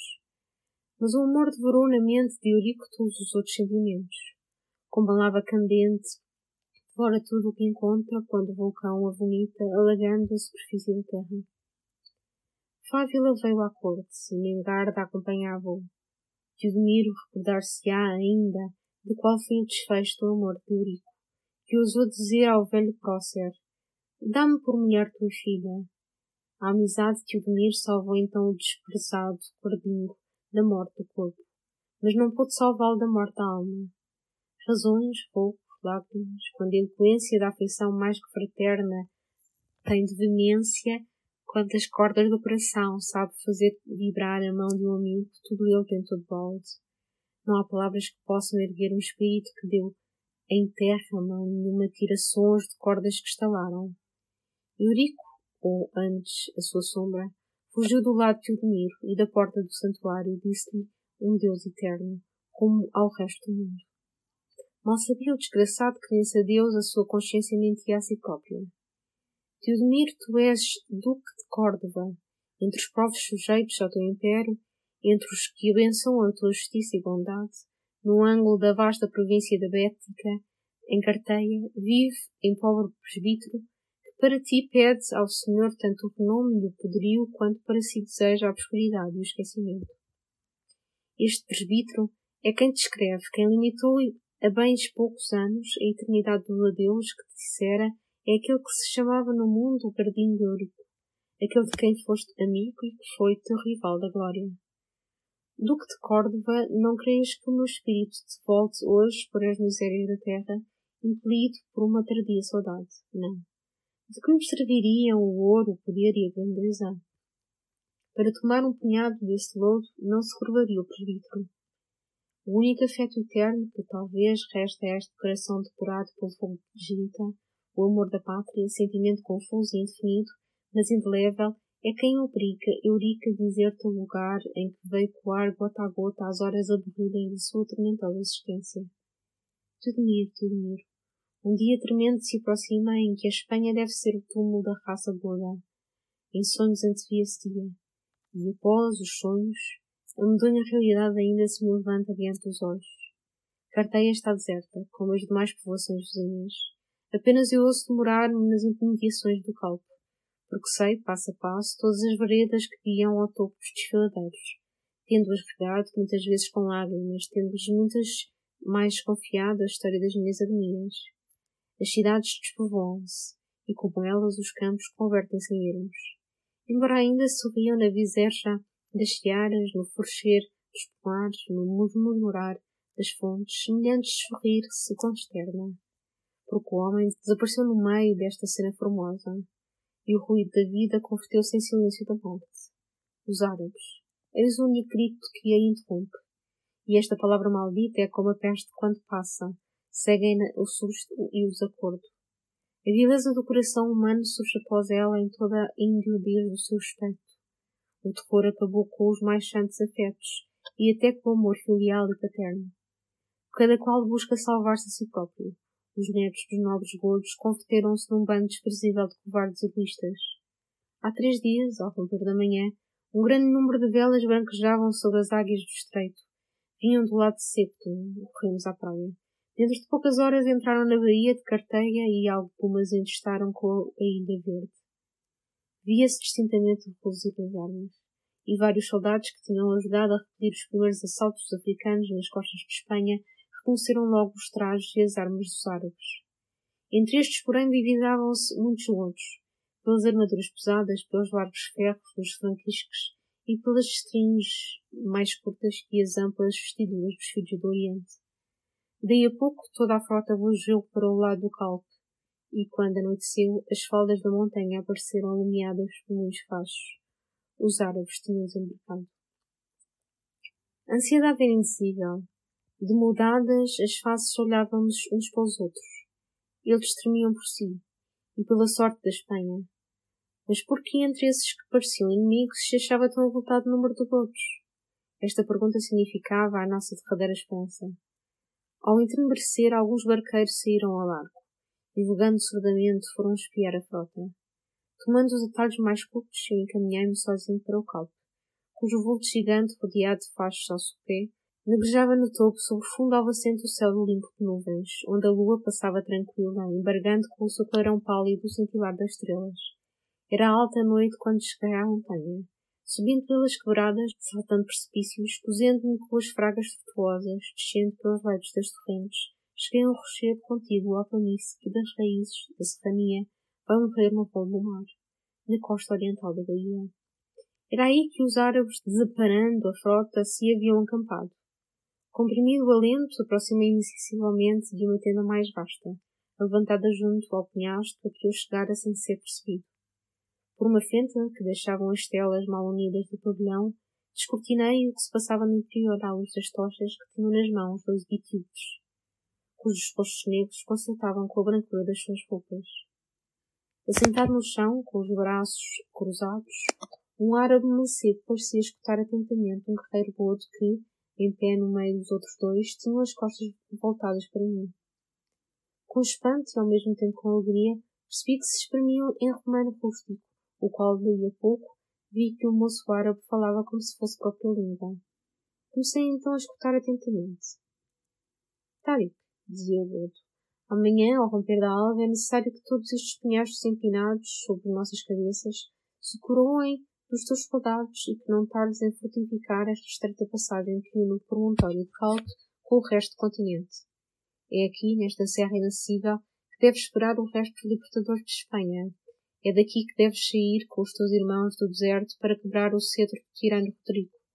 Se a sorte das armas nos for contrária, esperaremos neste lugar novos socorros de África. Septum nos fica fronteiro, e Septum entreguei-te eu. Tariq, que não o deixou continuar, como o leão pulando subitamente os bancais da Mauritânia, um moço árabe pôs-se em pé com um gesto colérico e exclamou: Vali dos cristãos, quem te fez crer que Tariq podia ser vencido? Vi em sonhos o profeta de Deus que me disse: A Espanha converse ao Corão. E Maomé não mente. Ainda senti eu me teria arrojado sobre o império gordo e a minha lança o faria cair a meus pés moribundo, quando Septa me tivesse fechado as portas quando todos vós, os gordos, estivessem unidos contra mim. Deus é grande, e Maomé o seu profeta. As palavras violentas do árabe revelaram-me quem era o guerreiro gordo. Juliano. Capitaneou, como nós, uma tifadia na guerra cantábrica e foi valente soldado. Sabia que ele fora elevado à dignidade de conde septo e que a isso cobriria de glória, repelindo os inimigos do império que já tinham tentado conquistar aquela província. Como e porquê traiçoou terra natal? Ódios civis levantaram tanta infâmia, segundo entendi das suas palavras. Parricida e faticida, a um tempo, buscava vingar-se talvez de bem poucos seus irmãos, esmangando-os debaixo das ruínas da pátria. A memória deste mal-aventurado será a répobra e maldita das gerações remotas. Juliano parecia que queria responder ao mancebo, quando um soldado entrou com um rolo de pergaminho na mão e entregando a Tariq, proferiu algumas palavras em árabe. Tariq olhou então para Juliano com um sorriso e estendeu-lhe a destra, disse-lhe em voz baixa: Valide septa, perdoa-me este rito, como tens perdoado tantos outros. Bem sei que não podes compreender o que é a fé viva de um muçulmano na proteção de Deus. Mas eu seria réu do inferno se duvidasse um instante das promessas do profeta. O judeu Subalão acabou de chegar com esta carta do que vós, chamais bispo de Espalis. Leia, e diz-me que novas há de Rodrigo. Juliano desceu o nó da carta e leu. Batia-me o coração de furor, mas procurei tranquilizar-me. Importava-me assaz conhecer o que ela continha para dever prestar toda a atenção possível às palavras do conde Juliano. Rodrigo, disse este, acabando de correr com os olhos o rolo pergaminho. Entrega aos banquetes e festas, não acredita que o dia da vingança amanhecesse para a Espanha. Todavia, logo que a notícia indubitável da nossa vinda a retumbar sobre os tetos dourados dos passos de Toledo, ele convocará os seus numerosos soldados e as suas tiofadias veteranas em arremessar-se-á contra nós, porque Rodrigo é dissoluto e perverso, mas nunca foi covarde. O prudente Opaz pensa, como eu, que importa fortificar-nos no calpe, Aconselho-o a ciência da guerra, e se como crente confias no teu profeta para contar com a vitória, como capitão deves seguir os conselhos da prudência humana. Também eu espero no Deus das batalhas, prosseguiu o conde em tom de mofa, batendo no punho da espada. Também eu tenho a minha providência, mas a águia, quando se arroja sobre a preia, tem já construído o seu ninho no penhasco da montanha, e as pendias do calpo devem ser os ninhos das águias que pairam sobre o trono de Rodrigo que ficou com alguns momentos calado e pensativo. Seja como te couber, disse por fim. Busca no exército os melhores artifícios árabes e com eles e com os teus gordos, levanta esses vales em que põe a sua confiança o teu coração desquerido. Houve um tempo em que não a foi, depois de ano com o acento da cólera misturada de indignação e tristeza. Mas Vitiza dorme debaixo de uma lousa o sono da eternidade. E o seu assassino chama-se o Rei dos Gotos. Ele folga e ria sentado no trono que lhe deu a traição e o perjúrio. Tárico, o teu profeta inspira-te em sonhos, mas a vingança é mais segura inspiração, porque é o sonho prende os homens desperto, quando vê assim falhar a injustiça do céu, se é que nele há justiça. Proferindo estas palavras blasfemas, Juliano saiu da tenda. Tárico bateu as palmas e o guerreiro etíope cujos olhos lhe reluziam sanguíneos na vestidão do rosto, então com os braços cruzados e ficou imóvel e curvado diante de Tarik. Pareceu-me que este lhe ordenava o que quer que fosse, mas falava na sua língua bárbara e não o pude entender. Sabia assaz qual era a situação e quais os acidentes do sol de todos os desvios do calpo, para perceber que a minha demora naqueles sítios podia tomar impossível a saída.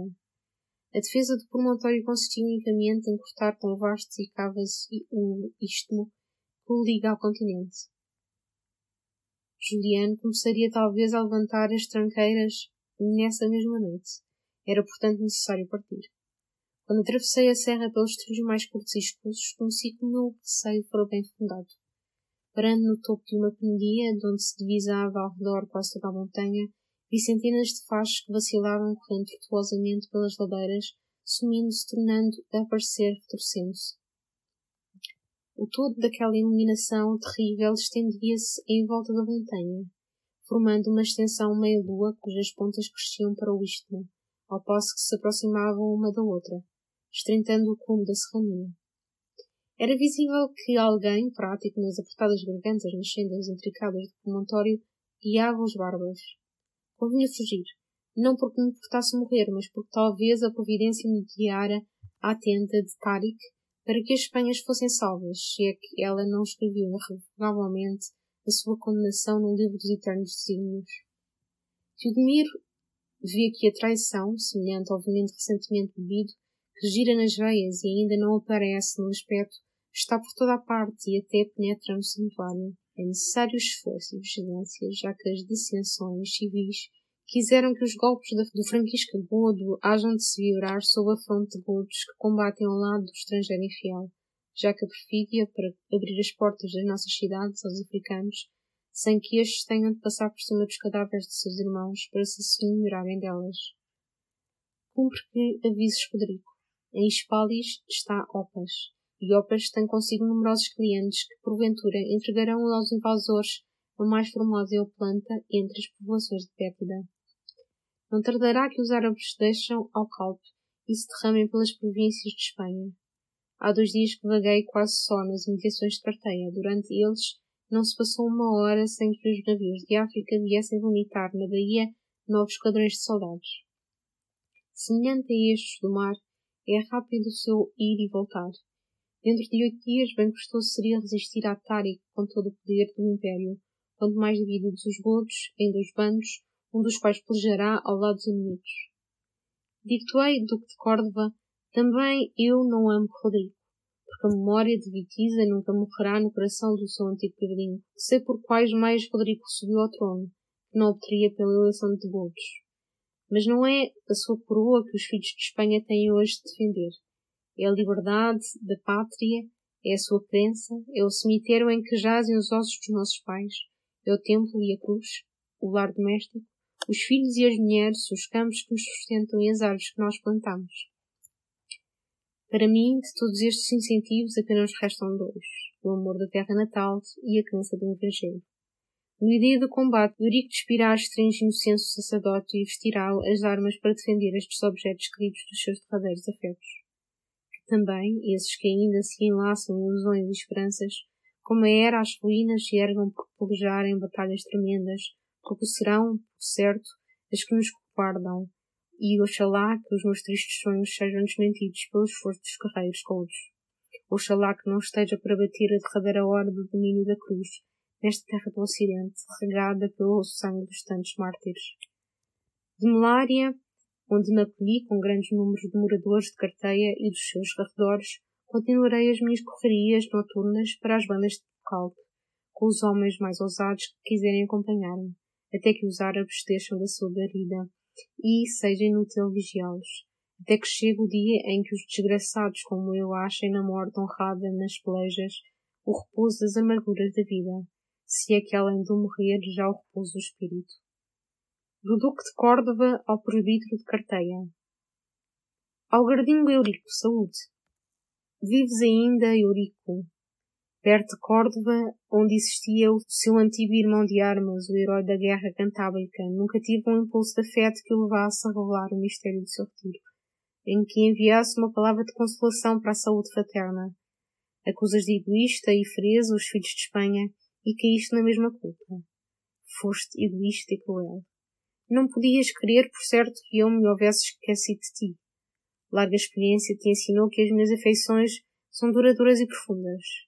Mas aquele que te amou tanto, aquele que aporia a vida para salvar a tua, que nunca teve contentamento ou mágoa que fosse para ti segredo, trataste-o com o mesmo desprezo com que, no teu nobre orgulho desgraçado, trataste o resto do mundo. E do linear do templo disseste-lhe talvez o mesmo adeus de ódio e despeito que disseste ao resto do género humano. É nos dias em que se abre para a pátria uma longa carreira de desventuras que tu surges, Cardinho, com uma lembrança querida dos famosos dias da nossa mocidade. É na véspera de uma luta em que se vai resolver se há de ser livre ou serva à terra dos gordos, em que mil cogitações tristemente solenes me saltam o espírito e me obrigam a não me afastar de Córdoba, onde incessantemente trabalho para juntar os valentes companheiros de nossas glórias de outrora. É quando a voz do dever me tem como cativo que de um ângulo da bétida me dizes, eu vivo. Embora, já que não me é dado buscar-te, serás tu que virás lançar-te nos braços do teu amigo? Sim, Garnico. Hoje que o Império é abalado nos seus fundamentos, que os pagãos de África ameaçam a derribar a cruz erguida no cimo das nossas catedrais, hoje tu despirás as trinchas sacerdotal e cingirás de novo a deposta e esquecida espada. Em Córdoba, onde se ajuntam já as triunfadias de Bétida, Eurico baixará bom número de seus amigos guerreiros, e os mais ousados mancebos, que ora encetam a vida dos combates em defesa da pátria e da fé, aceitarão com um júbilo para seu capitão e o homem que deixou um nome que não morrerá enquanto durar a memória desbarato do Vascónios e Francos. E a hibridade da glória que te espera, porventura achará o teu pobre coração despedaçado pelas paixões que aí passaram, o alívio e conforto vejo teres buscado de balde nos braços de uma piedade austera, de uma vida de humilde e abnegação, esta glória será tanto maior quanto é certo que nunca o Império Godo se viu tão perto de uma última ruína e que nunca foram postos a tão dura prova o esforço e a lealdade dos seus filhos. As novas dás da traição de bispo e são assaz graves, mas são necessárias a circunspeção e a prudência. Os teus ouvidos podem ter-te enganado. Se essa trama horrível existisse, estender-se-ia por toda a Espanha, Sabes que o Paz é tio dos moços Sisebut e Ebas, cujas pretensões à coroa são conhecidas. Pretensões que, por benefício do Rodrigo, ainda, por certo, lhes não fizeram esquecer. Diz que o rei dos Godos lhe confiará o mando de uma das alas do exército com que se encaminha à Bétida. Este procedimento generoso obstaria a que repentasse a conjuração. Não se trata agora de satisfazer ódios de parcialidades civis. Trata-se de salvar o império foram mais que infâmia. Não tem nome imular a Espanha no altar de ambiciosa vingança. Não. Embora estejamos corruptos, o exemplo do Conte Septo não sai entre nós escrito. Vem, Eurico, para que reverdeçam os louros da tua glória. Ouves a voz da pátria? É ela que te brada, vem combater por salvar-me. Tu, o mais valente dos meus filhos. Do presbítero de Carteia ao duque de Córdoba.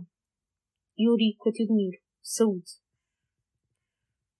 Não alcançaste o que Córdoba confundeu o abismo cavado neste coração pela desventura. Não me queixo de ti, porque nem a ti, nem a ninguém é dado concebê-lo. Medes o meu espírito pelos afetos humanos, mas é porque não sabes como ele saiu depurado do crisol de pantecer infernal. Glória. Que me importa a minha glória? Que posso fazer dessa riqueza inútil como as outras riquezas?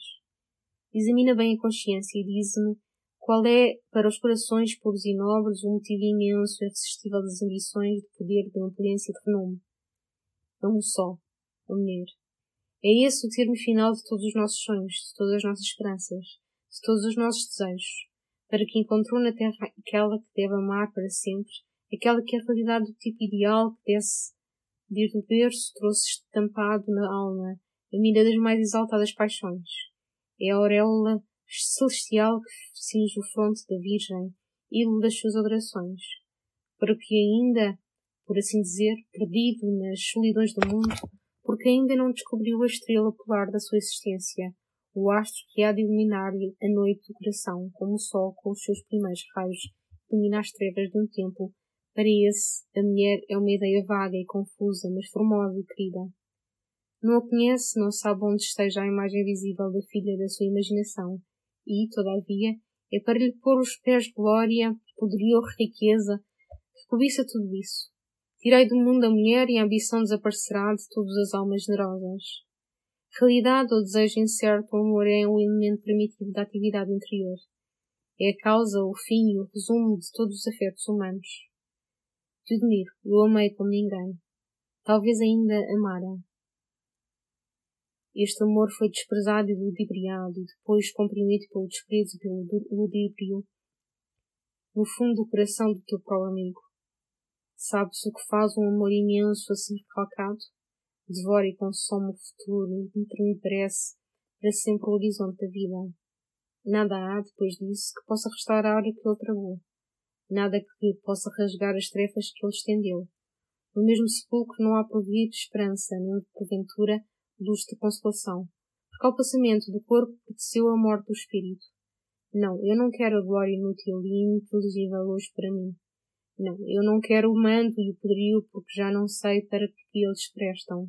Como felicitante em dia ardente desistiu, que aspira a brisa da tarde, a qual não pode ser algo, mas para que lhe refrigere por momentos o ardor do sangue, assim eu ainda não me deixo afagar pela ideia de me tirar ao maior favor das batalhas pelejadas em nome da pátria. Esse delírio dos perigos, essa loucura que o cheiro de sangue produz é um respirador por onde resfolgará a indignação e a cólera entesourada por anos neste coração. Que o fado seria contragido a vigiar as ações dos outros, a usar do valor tranquilo que afronta imóvel a morte, mas que é tal valor para aquele a quem a vida serve só de martírio. Uma hipocrisia mais, mais um meio de enganar o mundo. Que tenho eu com o mundo para curar de enganá-lo?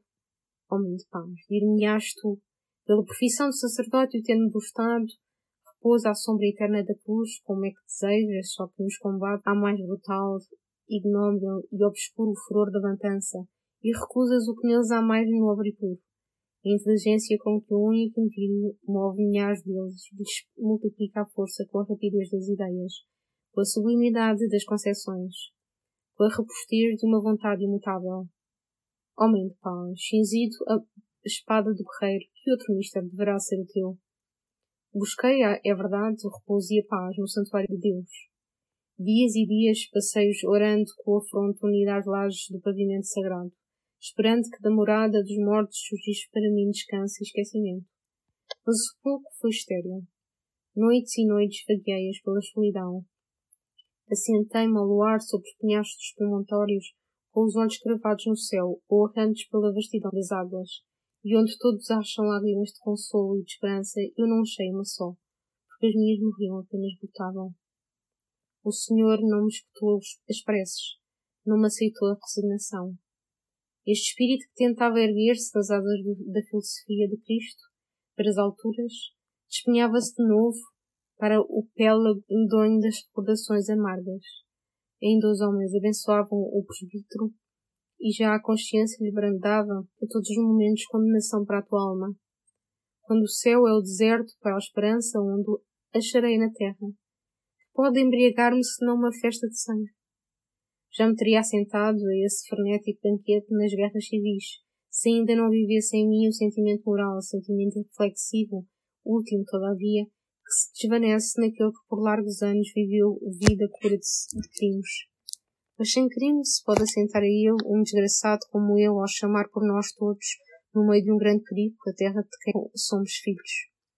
Teodemir breve virá, Talvez o dia em que vejas para o braço do gardingo não enfraqueceu debaixo das roupas do presbítero, em que ele te prove que a mortiça cor de uma negra armadura pode ser tão bela ao sol das batalhas como as coraças e os elmos, resplandecentes de nobres guerreiros, que os franquiscos, o de um obscuro soldado, pode contribuir para a vitória com uma perícia militar de capitão famoso.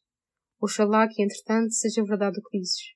Oxalá que eu me enganasse e que a traição não tenha tornado inúteis a inteligência e os braços do homem para salvar as penhas.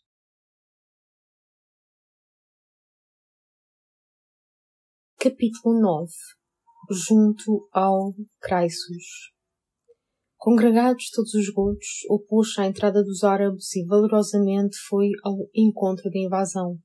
Rodrigo de Toledo, das coisas de Espanha, L. III. Poucos dias haviam passado depois que o Duque de Córdoba recebera a última carta de infeliz Eurico. À frente das suas tiofadias, ele se encaminhara pelas Espalis, seguindo as margens do Betis. Ao chegar à antiga Rómula, o bispo Opos recebeu com demonstrações de alegria tais que, as suspeitas de Teodomiro, suscitadas malgrado seu pelas revelações do presbítero, quase desvaneceram. Na linguagem do sacerdote parecia reverberar-se indignação profunda contra o conde de Septum e contra os demais gotos que tentavam, unidos com os bárbaros, assolar a terra natal. A metropolita, segundo os costumes daquela época, tinha disposto o báculo de pastor para cingir a espada de guerreiro, e aos espaços episcopais de Hispalis viam-se chegar todos os dias os parentes de Opas e, por isso, de Vitiza, cujo irmão era este. Os nobres que tinham seguido o bando dos mancebos Sisbut e Ebas e que, pela maior parte, viviam longe da corte, ajuntavam os seus servos e clientes à hoste dos bispo guerreiro, que prometia acompanhar o rei Godo com um esquadrão mais lustoso que os seus sobrinhos, a quem Rodrigo dera, de feito, o mando supremo de uma das alas do exército que congregara em Toledo.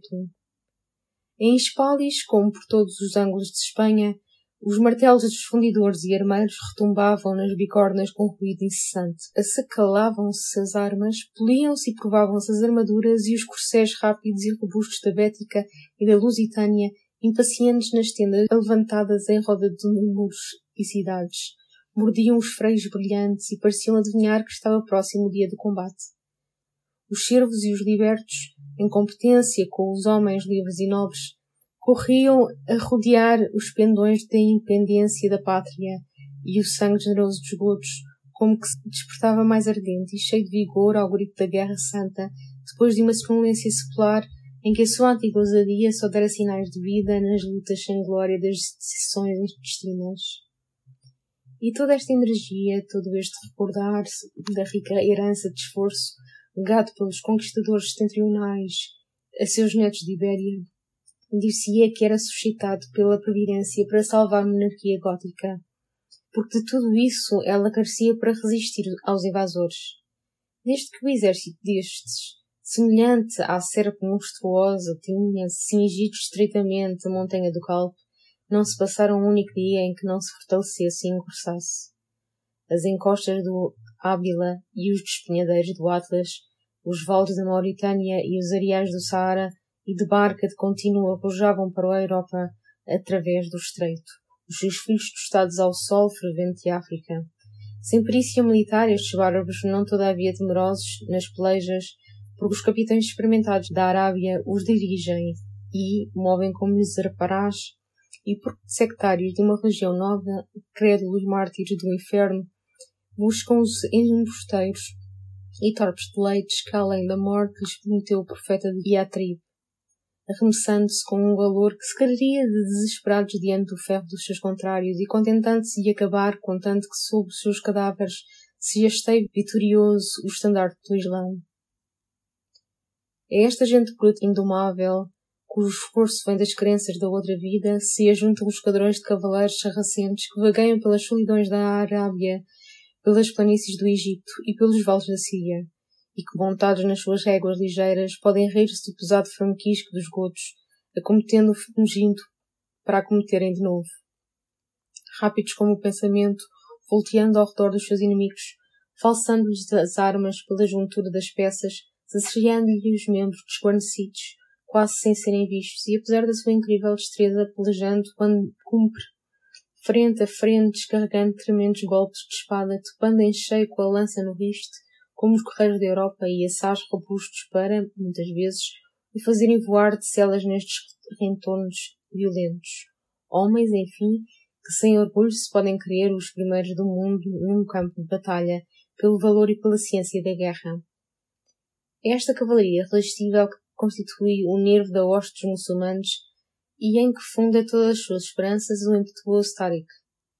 Pouco depois da chegada de Teodomiro a Hispalis, Um dia, ao romper do sol, viu-se ao longe para a banda das serranias, ao norte de Betis, resplandecerem as caminhadas das montanhas, como se um grande incêndio devorasse as branhas e os carvalhais antigos que povoavam as quebradas das serras.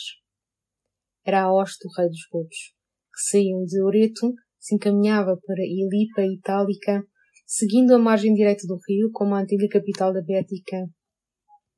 Daqui engrossando com as Teofadias, de Teodomiro e com os que seguiam o pendão de Opas, o exército de Rodorico devia marchar para acometer os árabes e entregar à sorte as batalhas os futuros destinos de Espanha.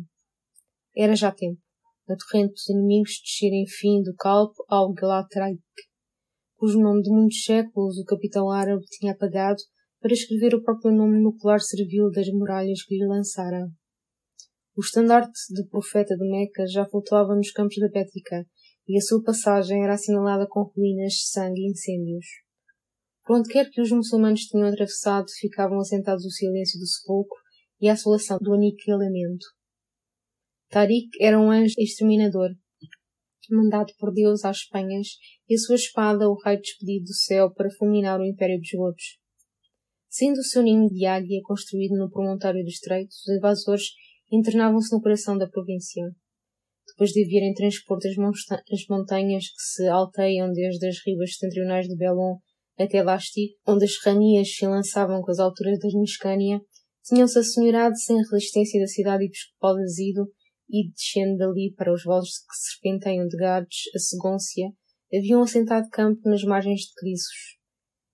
Tariq esperava lá o reencontro dos godos.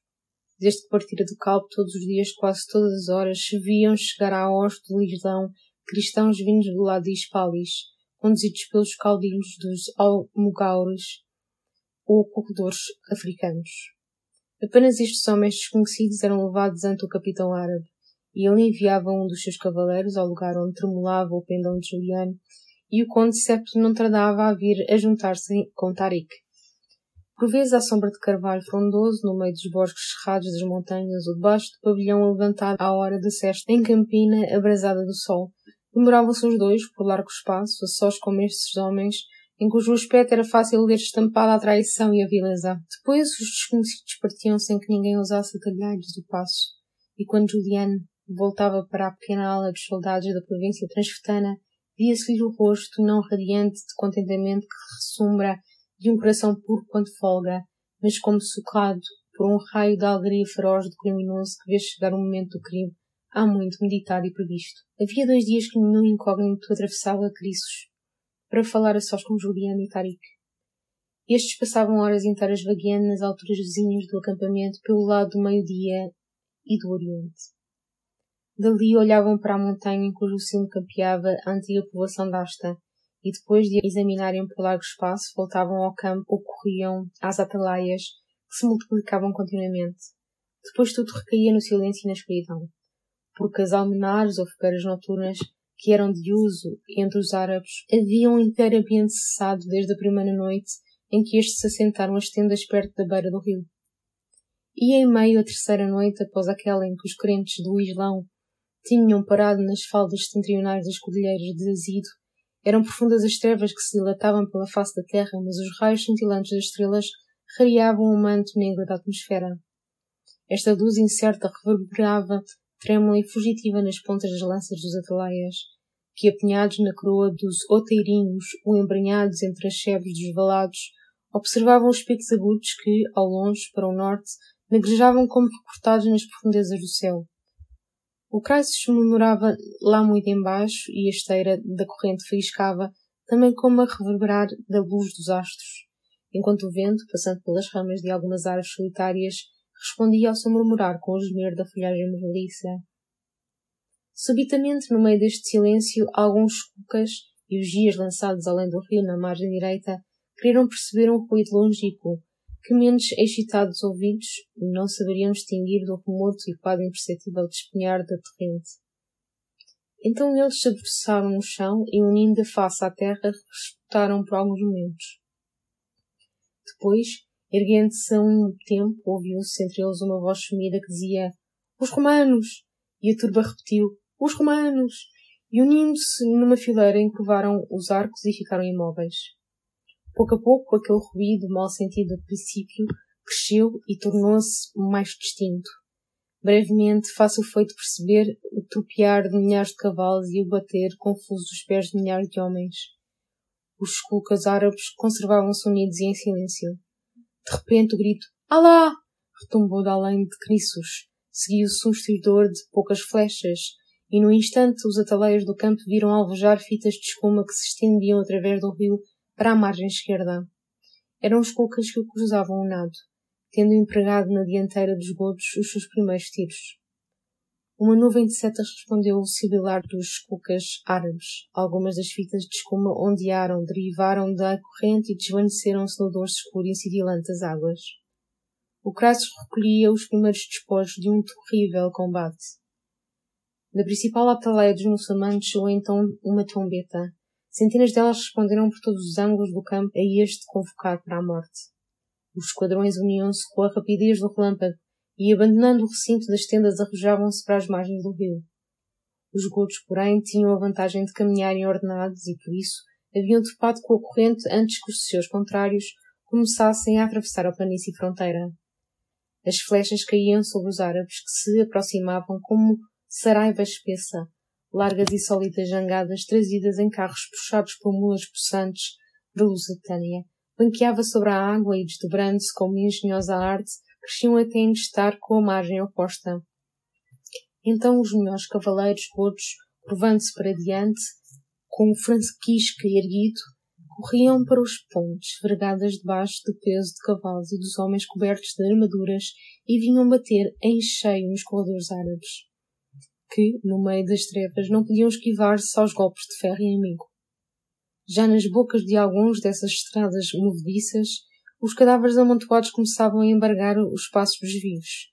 Mas por outras, onde os árabes ainda ordenados e menos numerosos não tinham podido resistir ao ímpeto dos gotos, golfavam torrentes de guerreiros que, marchando unidos para uma e outra parte, acometiam de lado os árabes, os quais, feridos pela frente e pelas costas, vacilavam e retrocediam. De balda voz retumbante de Tariq, sobrelevava por cima dos gritos de furor e da agonia de muçulmanos e cristãos. O número dez vezes maior dos gotos tornava impossível a resistência, e a passagem do exército de Rodrigo para a margem esquerda do Crisos só Deus a poderia impedir.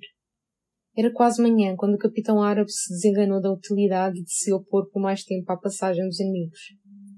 As tifadias godas achavam-se pela maior parte na campina onde deviam resolver os destinos de Espanha, e bem que este tempo todo o exército Islã estivesse já em ordem de pelejar, a noite dava grande vantagem aos godos, cuja cavalaria, coberta de armas defensivas mais sólidas que as dos árabes, resistia facilmente aos cavaleiros do deserto, para quem a maior ligeireza, o mais destro modo de cometer, era um baldado no meio das trevas.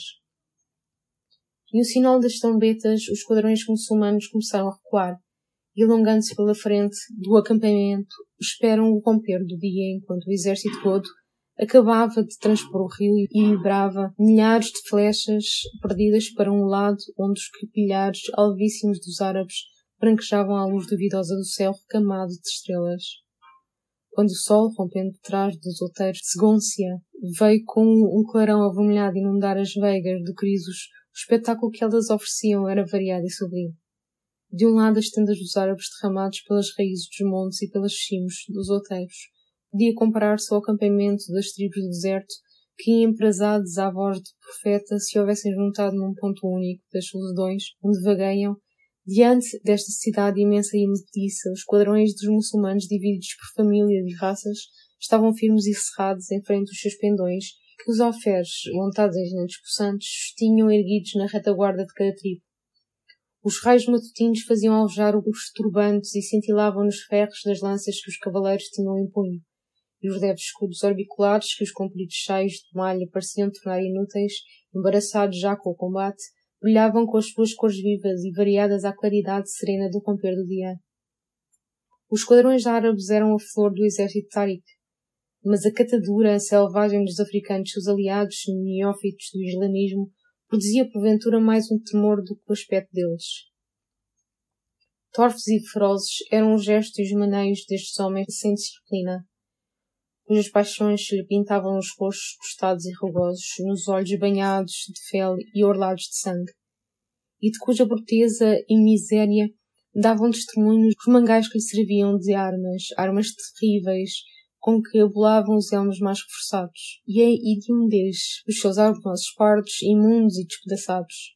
Tudo enfim ele contratava com as armas brilhantes, com os ricos trajes e com os vultos majestosos dos cavaleiros do Oriente, que, conservando-se em silêncio e imóveis, pareciam desprezar os tribos berberes de Zeneta, de Masmuda, de Zahaga, de Katama e de Boara, que formavam as alas e que, brandindo as rudes armas, com gritos medonhos, se apelidaram para a batalha. Tal era o espetáculo que oferecia o exército dos muçulmanos.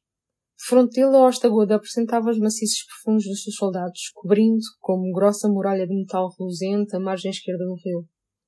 Rodeado dos mais ilustres guerreiros, Rodrigo estava no centro das tifolias, formadas pelos pedaúdos soldados de Lusitânia setentrional e da Galécia, em cujas feições de divisa ainda que descendiam dos indomáveis suevos.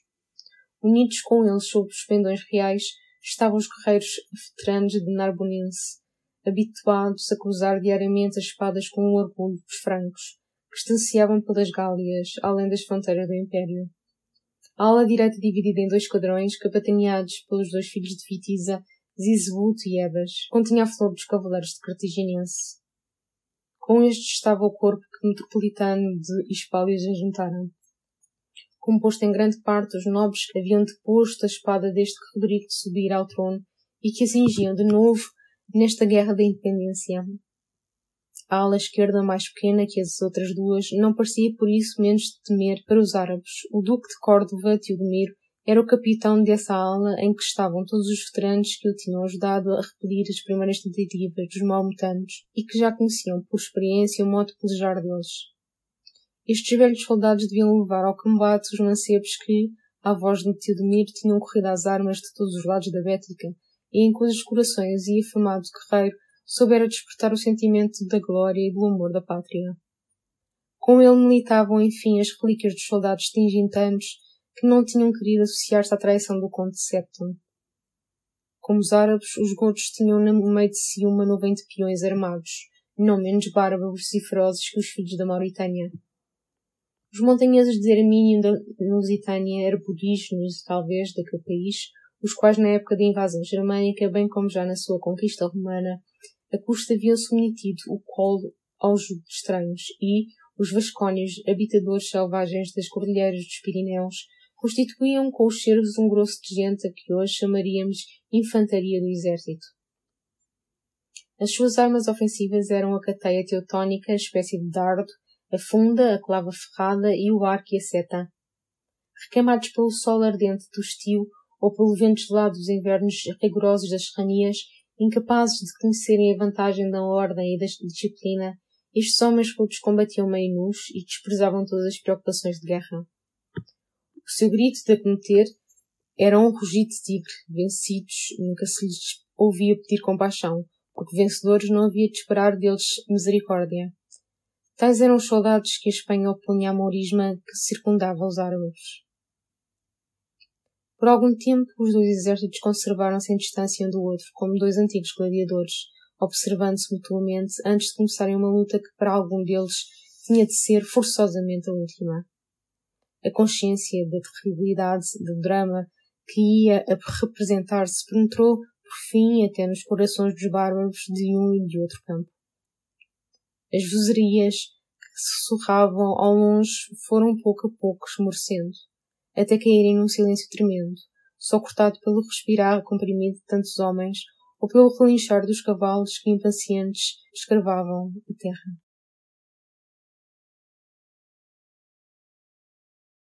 Capítulo 10 Traição A transgressão dos juramentos tem crescido despiadamente e o costume de trair os nossos príncipes cada vez é mais frequente. Concílio Toledano XVI Século X o sol ia já em alto quando o grito de Allahu Akbar soou no centro dos esquadrões de Islão. Era a voz sonora e retumbante de Tariq. Repetido por milhares de bocas, este grito restringiu e ecoou como o estourar da trovoada distante, pelos pendores das serras e murmurou e perdeu-se pelos desfiladeiros e vales. A cavalaria árabe, enistando das lanças, arremessou-se pelas planícies e desapareceu num turbilhão de pó. Cristo e avante brandaram os gotos, e os esquadrões de Rodrigo precipitaram-se ao encontro dos muçulmanos. São como dois vulcões enovelados que, em vez de correrem pela atmosfera das asas do Pucela, rolam na terra que parece tremer e vergar debaixo do peso daquela tempestade de homens. O ruído abafado e bem distinto do mover dos dois exércitos vai-se gradualmente confundindo num som único, ao passo que o chão intermédio se embebe debaixo dos pés dos cavalos. Essa distância entre as duas muralhas de ferro estreita-se, estreita-se. É apenas uma faixa tortuosa lançada entre as duas nuvens de pó. Desapareceu como o estourar do rolo de mar encapelado, tombante subido sobre os salcantios de extensas ribas.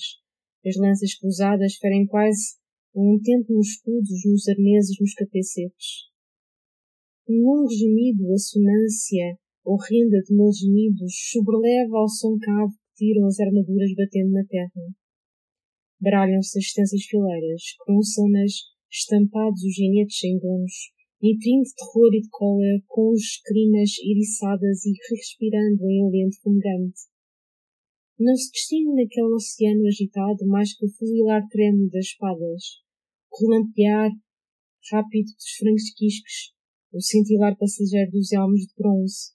Não se ouve senão tinir do ferro no ferro, um concerto diabólico de blasfémias, de pragas, de injúrias em romano e em árabe, inteligíveis como aqueles a quem, são dirigidas não pelos sons articulados, mas pelos gestos de ódio e desesperação dos que os preferem. De vez em quando, um brado retumba por cima do estrupido. São os capitães que buscam ordenar as batalhas. De balde! As filhas têm enrareado. O combate converteu-se num duelo imenso, ou antes, em milhares de duelos. Cada cavaleiro árabe travou-se com um cavaleiro agudo. E os dois contendores esquecem-se de tudo quando os rodeia. São dois inimigos cujo ódio nasceu e encanou no momento, e no momento esse rancor é intenso quanto for e por largos dias se acumulara sem poder resfolgar.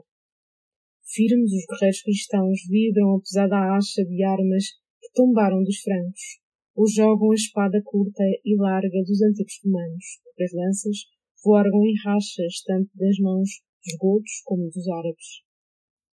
Estes curvados sobre os colos dos cavalos e cobertos com leves escudos volteiam em roda dos adversários e quase ao mesmo tempo, ao que metem por um e por outro lado, tão rápido é o seu propulsar. Nesta luta da força e de destreza, ora o duro neto dos visigodos, deslumbrado pelo incensante dos golpes, esvaído pelas muitas feridas, sufocado pelo peso da armadura, vacila e cai, com um punheiro gigante, ora ligeiro, agareno, Vê corriscar em alto o franquisco e logo o sente, se ainda o sente, embragar-lhe o último grito na garganta até onde rompeu, partindo do crânio, deslocando do rosto.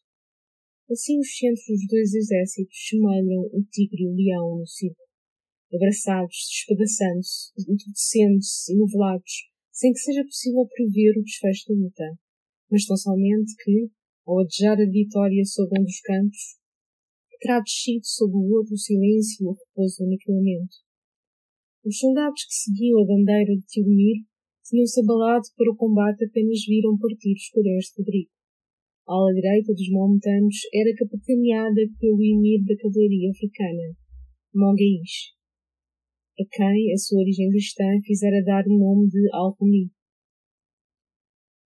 O emir era o mais valente e experimentado dos capitães de Tariq e por isso este fiara do renegado e mando daquela aula, na qual também esvoaçava o pendão de Juliano, que, se não abandonara como alcume, a crença do Calvário tinha contudo amaldiçoado também a santa religião da pátria. Estes dois guerreiros, ferozes ambos, um por índole e hábito, outro por vingança e ambição, amavam-se mutuamente, porque os fizera irmãos uma palavra escrita em suas consciências, a máxima afronta humana, dos renegados. O recontro dessa ala foi semelhante em tudo ao do grosso das duas hostes. Salvo cair, o franquisque, encontrava no ar o franquisque a injúria de Godos, respondia à injúria preferida por bocas de todos, e as imprecações do ódio trocavam-se com maior violência ainda. Teodemiro combatia à frente das duas estifadias, onde mais aceso ia ser o travar da batalha, sem todavia esquecer o ofício de capitão. Era isto, era o exemplo que tornava invencíveis os seus soldados. Guiando os cavaleiros tingitanos, Juliano também rompera primeiro adiante os árabes. Os dois antigos companheiros de combates haviam topado em cheio, e as lanças voaram-lhes das mãos em rachas. Os cavaleiros passaram um pelo outro como relâmpagos, para logo tornarem a voltar arrancando das espadas. Sem curiosidade, brandou Diodemiro ao perpassar por Juliano na rapidez da carreira. Escravo, replicou o conde de Septum, rangendo os dentes. A injúria vibrada pelo duque de Córdoba penetrara muito fundo. Semelhante a Judas, o conde de Tigitânia traíra a pátria pela cobiça e, defendendo o estandarte do profeta de Medina, fazia triunfar o Alcorão. Duas vezes a sua ala era o do circunciso. Os dois cavaleiros gordos acometeram-se com tonta fúria de rancor estranhável, as espadas, encontrando-se no ar, faiscaram como ferro abrasado na encude. Mas a de Teodomiro fora vibrada pelo braço mais robusto, e posto que o golpe descesse amortiço, ainda entrou profundamente no escudo que o seu adversário levava erguido sobre a cabeça. Entretanto, Juliano, revolvendo ligeiro a espada, rompeu a couraça do duque de Córdoba e feriu-o levemente no lado. Vencedor dos Vascónios! gritou rindo diabolicamente o conde Septum. Olha para ti! Nas margens do Crisos não há taças de vinho como aquelas em que te embriagavas nos passos do teu senhor. Aqui o que corre é sangue. Tinha já desencravado a espada do escudo Juliano, em que ficara embebida. Rapidamente, ela descera de novo guiada pela raiva que abafava o guerreiro. O golpe quebrou o escudo já falsado e bateu no elmo brilhante do conde com tal fúria que este perdeu a luz dos olhos e, curvando-se para diante, abraçou-se ao colo do cavalo quase sem sentidos. Outra vez, e o conde Córdoba vibrasse o ferro, Juliano estava perdido. O caminho da morte lá lhe ficara indicado no elmo. Que olhas para o chão, traidor? Disse Teodomir com a voz trêmula de cólera e de escárnio, e segundando o golpe. É a terra da pátria que vendeste aos infiéis como tu? O ferro, porém, não pôde chegar à cimeira do capacete do conde. Outro ferro, seguro por mão robusta, se meteu de vermelho. Era a espada de Maguês, o qual, passando, vira o perigo iminente do seu amigo e correra para o salvar. Então Teodomiro voltou-se contra o regenerado, e um violento combate se travou entre ambos. Moguês não era menos destro que o príncipe Bética, mais membrudo e robusto que ele, e além disso ainda não ferido, a vantagem era toda sua. Mas o esforço de Teodomiro supria essa inferioridade. Entretanto, Juliano recobrara o alento. A vergonha, o despeito, a sede de vingança estrociam-lhe o coração. O nobre ginete em que cavalgava, sentido seu senhor semi-morto, tinha corrido espantado até a multidão de cristãos e árabes travados em peleja sanguinolenta lhe consentia. O conde, cravando-lhe os sacicatos, com a espada erguida na mão, arremessou para o lugar onde o duque de Córdoba pelejava como gays. Era um feito covarde, mas que importa a Juliano a desonra. Assinalado com o ferrete indelével de traidor, havia-se habituado a viver com um sentido único, a vingança. E a vingança era quem o acolhia. Neste momento, por uma das pontes já desertas lançadas na noite antecedente sobre crisos, soava um correr de cavalos à rédea solta. Alguns soldados, que andavam mais perto da margem, volveram para lá os olhos. O cavaleiro, de estranho aspecto, era o que assim corria. Vinha todo coberto de negro. Negros os elmos, a couraça e o saio. O próprio genete morcelo. Lança não a trazia. Pendia-lhe da direita da cela uma grossa massa ferrada de muitas puas, espécie de clava conhecida pelo nome de borda, e a da esquerda a arma predileta dos botos, a bipende dos francos, o destruidor franquisco. Subiu rápido em costa e onde Rodrigo atendia aos sucessos da batalha. Parou um momento e, olhando para um e outro lado, endireitou a carreira para o lugar onde flutuavam os pendões das estufadias da Bética. Como o rochedo pendurado sobre as ribanceiras do mar, estalando, rola pelos despenhadeiros e abrindo um abismo se atufa nas águas, assim o cavaleiro desconhecido, rompendo por entre os bultos, precipitou-se para onde mais cerrado em redor de Tilmir e Mogueis fervia pelejar. Juliano tinha-se aproximado, no entanto, do esforçado duque de Córdoba, que, ferido e obrigado a combater com um destro e feroz renegado, a custo se poderia defender dos golpes do conde, golpes que o ódio e a cólera dirigiam. Alguns cavaleiros da Bética voaram a socorrer Tedomiro, mas os árabes com que andavam travados tinham-lhes seguido perto e, rodeando Moguês, haviam tornado inútil o socorro dos cavaleiros cristãos. O portado revólver das armas formava uma selva de ferros em volta dos dois capitães inimigos, através da qual, de balde, o conde de Septum buscara muitas vezes abrir caminho para ferir Tedomiro, até que, finalmente, galgando por cima de um árabe derribado, pudera vibrar um golpe. O elmo do nobre Godo restrugira e o guerreiro vacilava. A última página da sua vida parecia escrita no livro dos destinos. Os dois adversários do Duque de Córdoba iam tingir de negro os que ainda lhe restavam em branco. Mas o cavaleiro desconhecido havia passado através da hoste goda e chegara à dianteira dos árabes. Com a massa jogada às mãos, ambas abalava e rompia as armas mais bem temperadas, e as suas puas, entretanto, pelas carnes dos que se punham diante, iam esmagar-lhes os ossos. Por onde ele atravessava, nem as fileiras se uniam, nem os godos achavam adversários.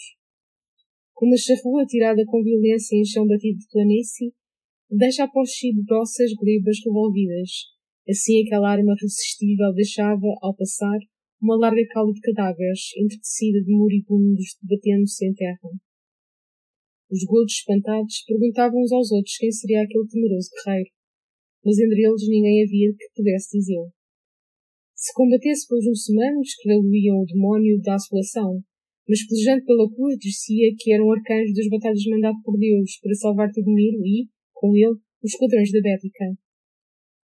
No instante em que o Cavaleiro Negro chegou ao lugar onde já o Duque de Córdoba só procurava amparar-se contra o Moguês, e Juliano, este cego de furor, descia com o segundo golpe, a espada, porém, voou-lhe das mãos em pedaços, batendo na massa do Cavaleiro de Negro, que, deixando depois cair a pesada borda ao longo da Efípia, ergueu o franquisco e, descarrando sob o ombro do congado, lhe fez a ferida profunda.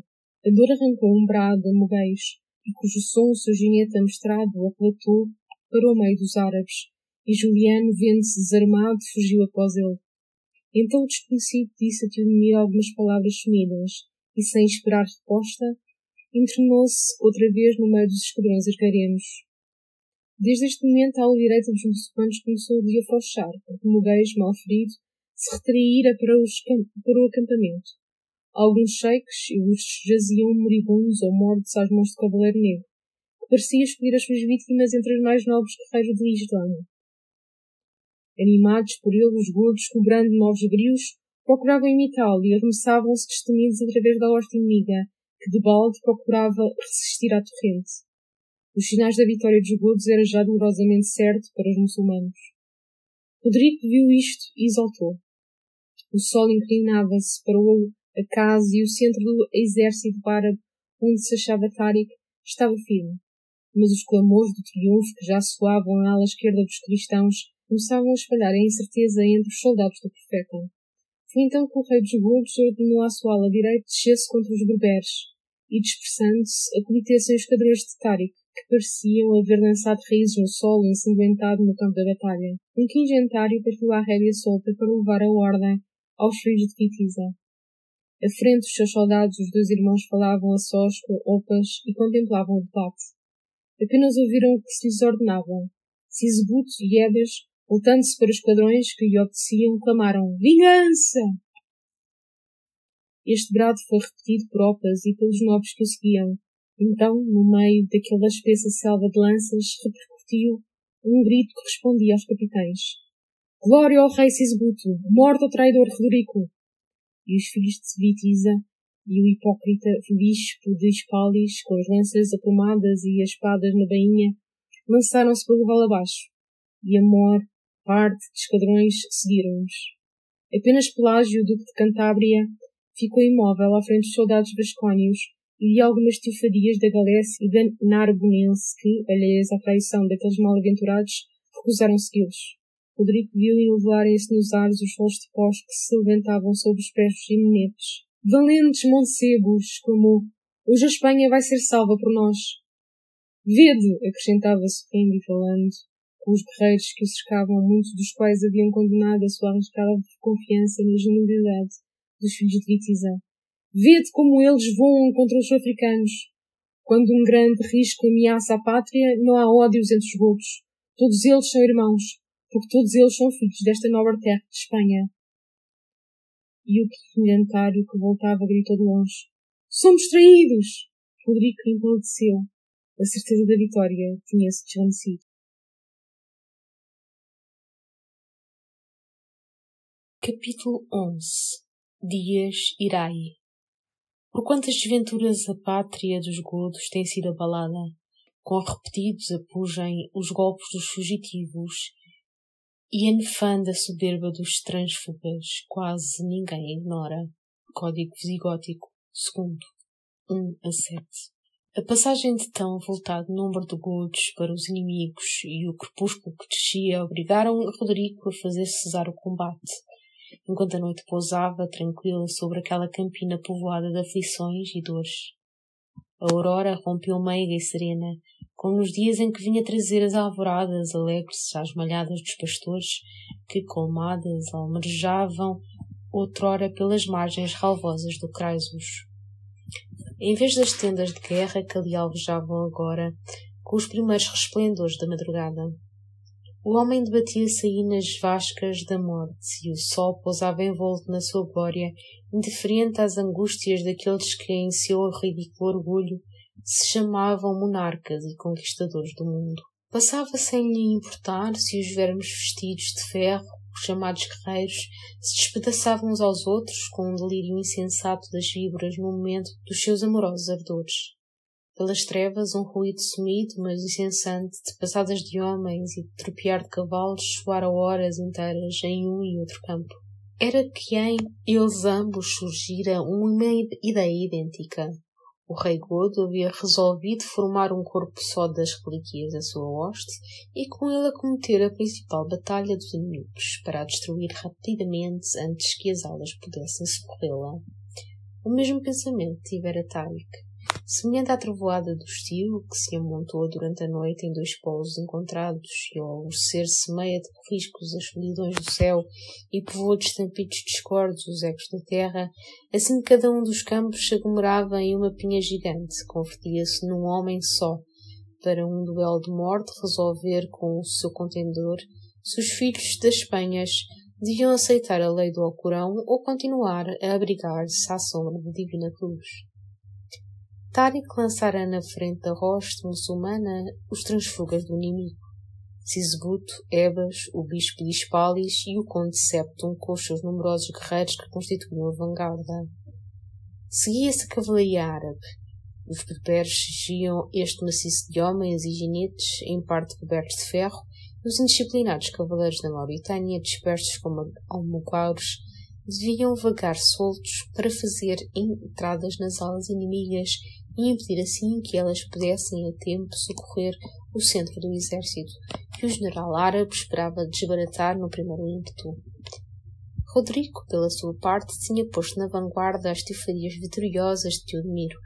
Os cavaleiros da Cantábria, guiados pelo moço Pelágio, filho de Fávila, que sucedera seu pai no governo daquela província, e finalmente os guerreiros escolhidos da Lusitânia e da Galécia, que ele próprio capitaneava, como Tarik, o rei Godo colocara de num e de outro lado, na hoste da pinhada, os flecheiros e fundibulários selvagens do Irmínio e os montanheses vascónios, antiga raça de celtas, irmãos em linhagem, em valor, em crueza, em armas e em costumes. Na retaguarda estavam os soldados da província cartaginense, que não tinham seguido o exemplo dos transfugas, por andarem derramados em outros lugares, ou talvez porque não corrompidos, guardavam ainda no coração vestígios de amor da pátria.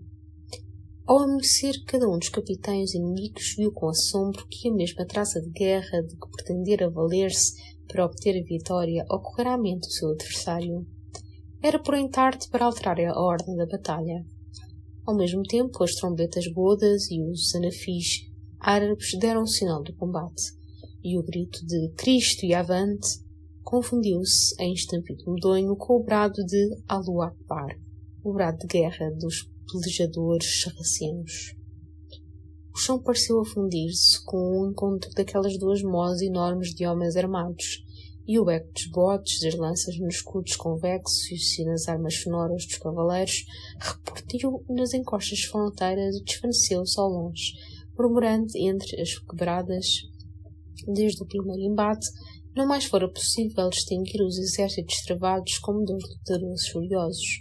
Era um vulto só, indelineável, monstruoso, imenso, cujo topo ondeava semelhante ao do canavial movido pelos ventos cujos contornos indecisos se agitavam, torciam, alargavam, diminuíam, oscilavam, como tampetes de nenúfares sob marnel, revolto pelo despenhar das correntes. Nuvens de setas sibilavam nos ares. As espadas sarracenas cruzavam-se com as espadas godas. A cateia teutónica ia zumbindo abrir fundos ricos nas fileiras árabes e os membros ossudos dos peões lusitanos e cantacos estouravam debaixo das pancadas violentas dos manguais da pionagem morisca. Muitos chinetes vagueavam sem dono, muitos cavaleiros combatiam a pé, desgraçado do que, ferido, caía em terra, porque para ele não havia misericórdia. O punhal acabava que o franquisco ou a cimitarra começara. Dizia que os regatos de sangue, serpenteando por entre as duas hostes, herendadas e salpicando as fontes de rostos e corpos, eram as veias descarnadas e rotas daquele grande vulto coleando na derradeira agonia. O cavaleiro negro, ao cessar a batalha do dia antecedente, desaparecia do campo, sem que ninguém soubesse dizer como e onde se escondera. Só Teodemiro parecia não o ignorar, porque ao falarem do desconhecido e das suas quase incríveis façanhas, os teofados e quingentários que em volta dele esperavam o romper da manhã e o recomeçar da peleja, o duque de Córdoba buscara sempre mudar de conversação ou responder entregando-se-lhe o semblante de tristeza.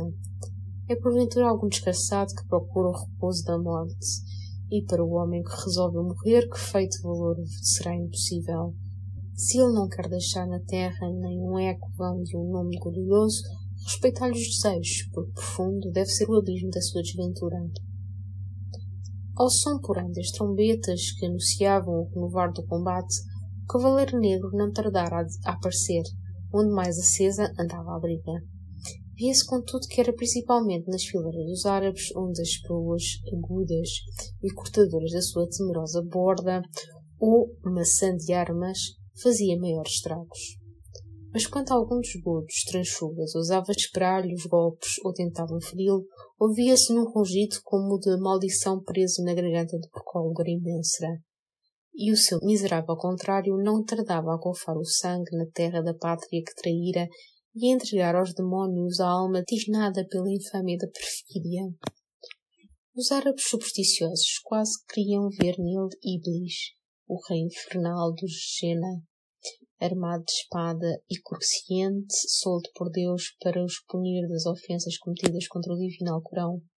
Diante dele recuavam os mais esforçados muçulmanos, e só de longe os flecheiros lhe disparavam alguns tiros, que se lhe empenavam no escudo ou, roçando por este, vinham bater na armadura, debaixo da qual manava já o sangue de algumas feridas, e os membros lasos começavam a desmentir a impetuosidade do espírito.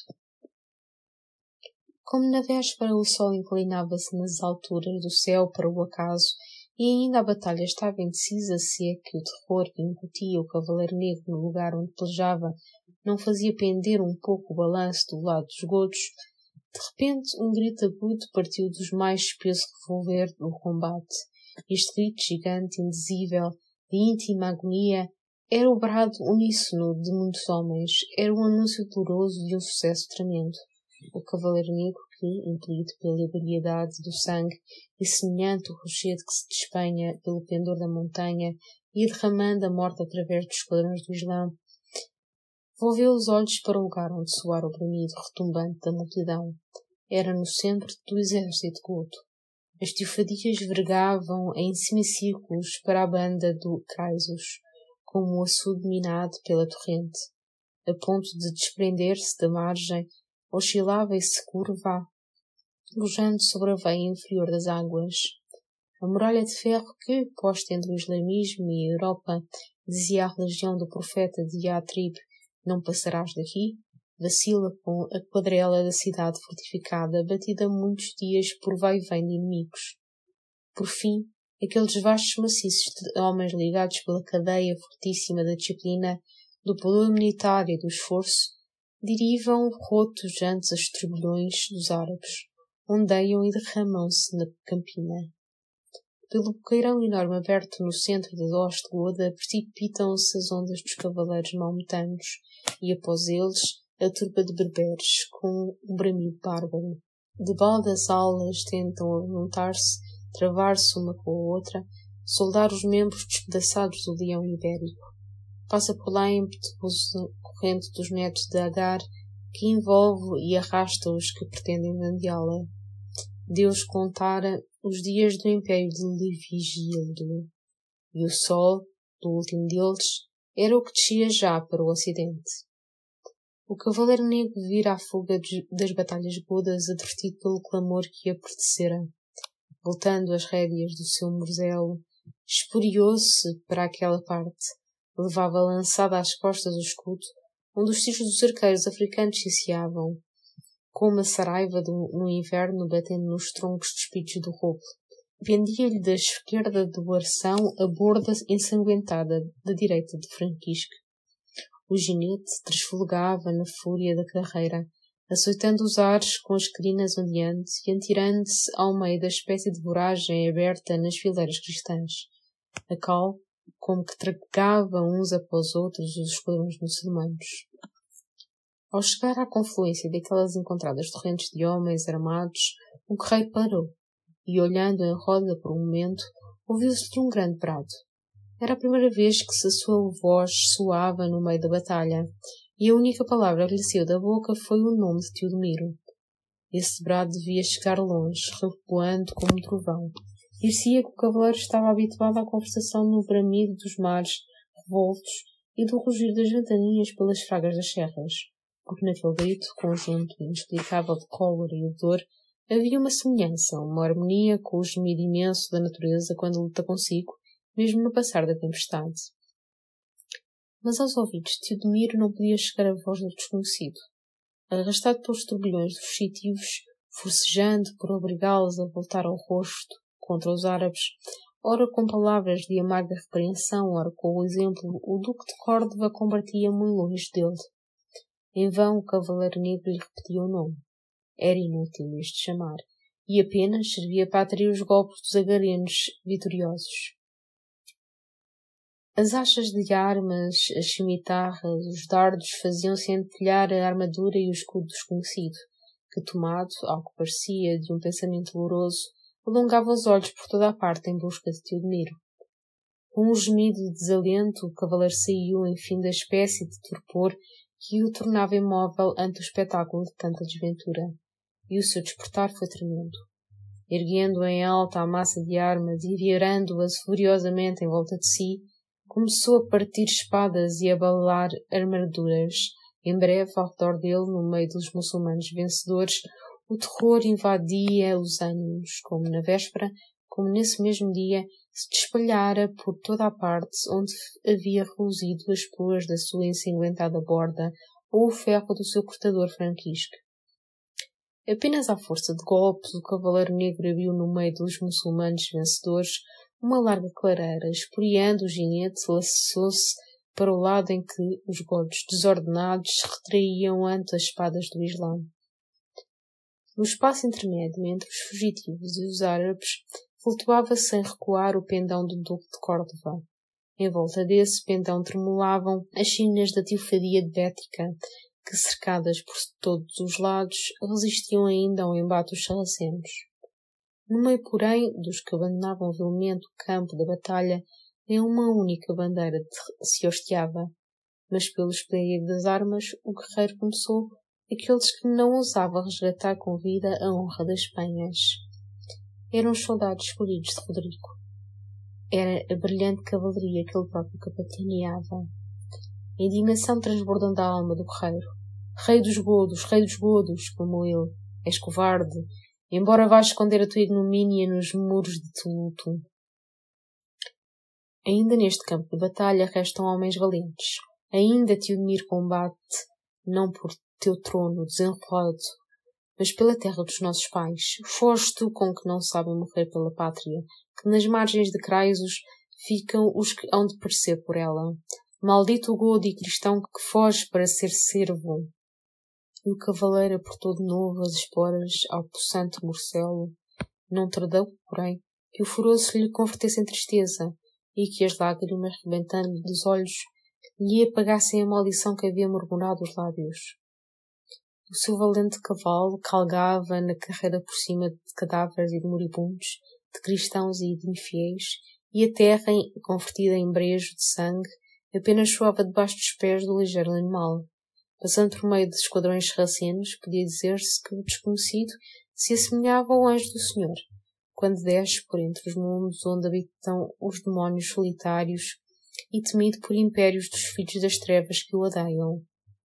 A fama das suas façanhas tinha-o cercado de uma auréola de terror supersticioso, e quando passava, os guerreiros do deserto apontavam para ele e em voz sumida diziam uns aos outros: Ei-lo que vem!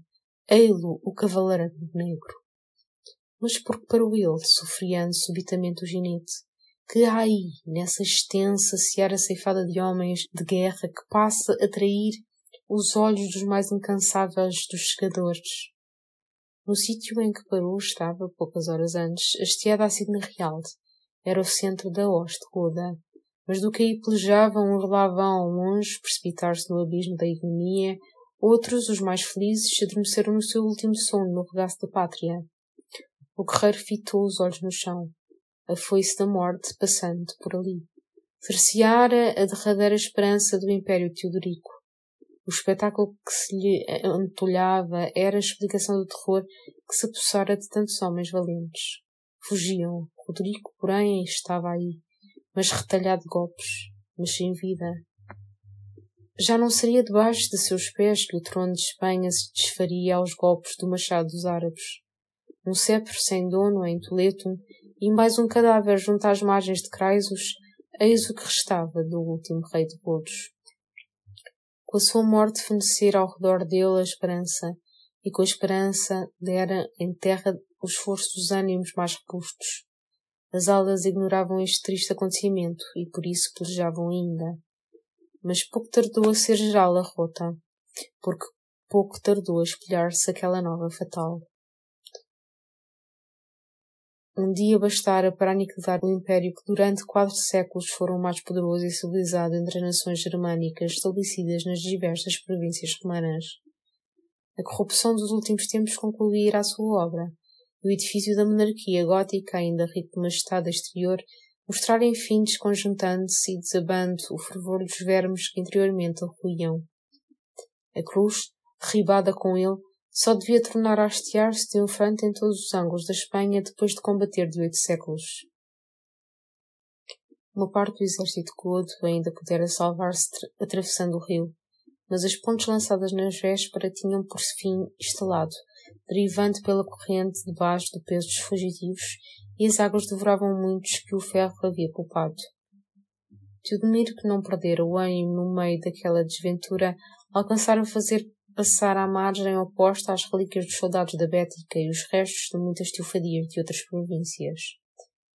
Nos arraiais, os árabes senhores dos campos saudavam a vitória, com o som dos instrumentos bárbaros e com clamores de alegria que iam sussurrar ao longe pelos vales e campos desertos dos seus moradores. Um homem só combatia ainda daquele lado à beira do rio. Era o Cavaleiro Negro.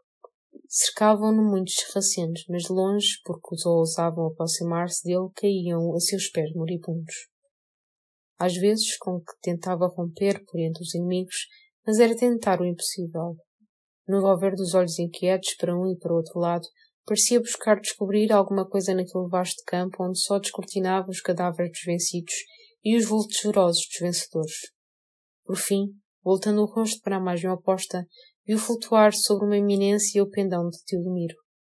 Uma expressão fugitiva de contentamento lhe assomou então o gesto. Despedindo das mãos a borda ensanguentada que se guilou por meio dos árabes apunhados em volta, o guerreiro arrojou-se à torrente. A luz do sol que se punha vinha-se-lhe uns poucos de vezes reluzir o elmo, alongando-se pela superfície das águas e desaparecendo por largos espaços.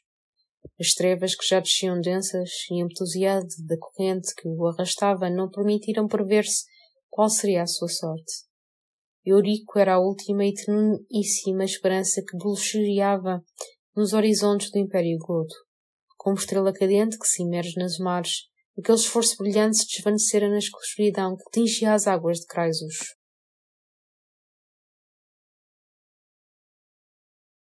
Capítulo 12 O mosteiro Se a todos se convertessem todos os membros em línguas, Ainda assim não caberia nas forças humanas o narrar as ruínas de Espanha e os seus tão diversos e multiplicados males. Isidoro de Beja, Crónico. O mosteiro da Virgem Dolorosa estava situada numa encosta no topo da extrema ramificação oriental das que dilatada cordilheira dos Nervásios estende para o lado dos campos góticos. A pouca distância do vale onde se viam as ruínas de Augustóbriga, caminho de Légio no meio de uma solidão profunda, aquela silenciosa morada de virgens inocentes achava-se convertida em praça de guerra. Edifício suntuoso, construído no tempo de Recaredo, as suas grossas muralhas de mármore pareciam, na verdade, quadrelas de castelo roqueiro. Na arquitetura dos godos a elegância romana era modificada pela solidez excessiva do edificado germânico ou saxónico que os rudos visigodos, no tempo de Teodorico e de Atulfo, haviam introduzido no meio-dia da Europa. Os restos dispersos das teofadias da Galécia tinham-se encerrado em todas as povoações e lugares fortificados ou por qualquer modo defensáveis, e os habitantes dos povoados, acolhendo-se aí com eles, deixavam desertas as suas moradas, incertos do dia em que viriam reluzir ao longe das lanças dos agarenos, que já devastavam o norte da Lusitânia e pareciam encaminharem-se para o lado tudo. Os muros fortíssimos daquele vasto edifício, as suas portas tecidas de ferro e carvalho, as estreitas frestas que apenas lhes deixavam penetrar no interior uma luz duvidosa, os tetos ameados e, finalmente, os fossos profundos que o circundavam, tudo tornava acomodado para larga defensão com algumas decânias de veteranos que no meio do terror pudera juntar, o quincentário Atanásio havia-se acolhido aí e com ele um grande número dos abastados habitantes daqueles contornos. Protegido pela vizinhança das serras das Astúrias ainda livres, Atanasio queria que o mosteiro seria sempre inexpulgável barreira contra a violência e cobiça dos árabes. Entretidos em submeter e pôr a saco as opulentes cidades do meio-dia, contentes com as veigas veracíssimas da Bética, da Lusitânica e da Cartaginense e com o sol quase africano que as aquecia, que viriam eles buscar nas brenhas intratáveis e frias da Galécia e da Cantábria.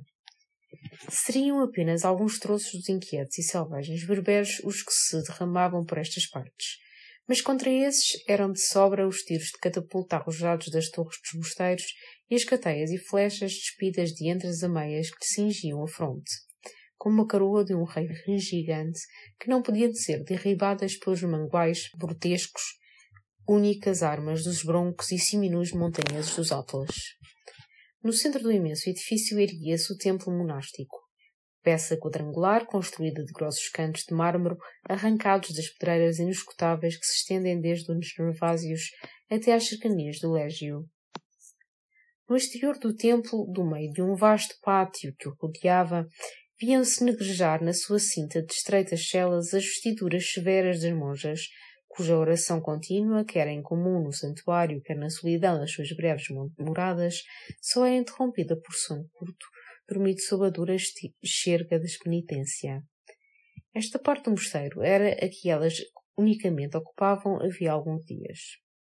Os seus claustros pacíficos e saudosos onde nunca soara o ruído tormentoso da vida, onde nunca as dolorosas realidades do mundo haviam penetrado, salvo nos sons passageiros e dourados de algum coração mais ardente, Restringiu com o bater das armas, com o amontoar das provisões, com o carpir dos que abandonavam os seus lares, com a violência e brutal linguagem da soladesca.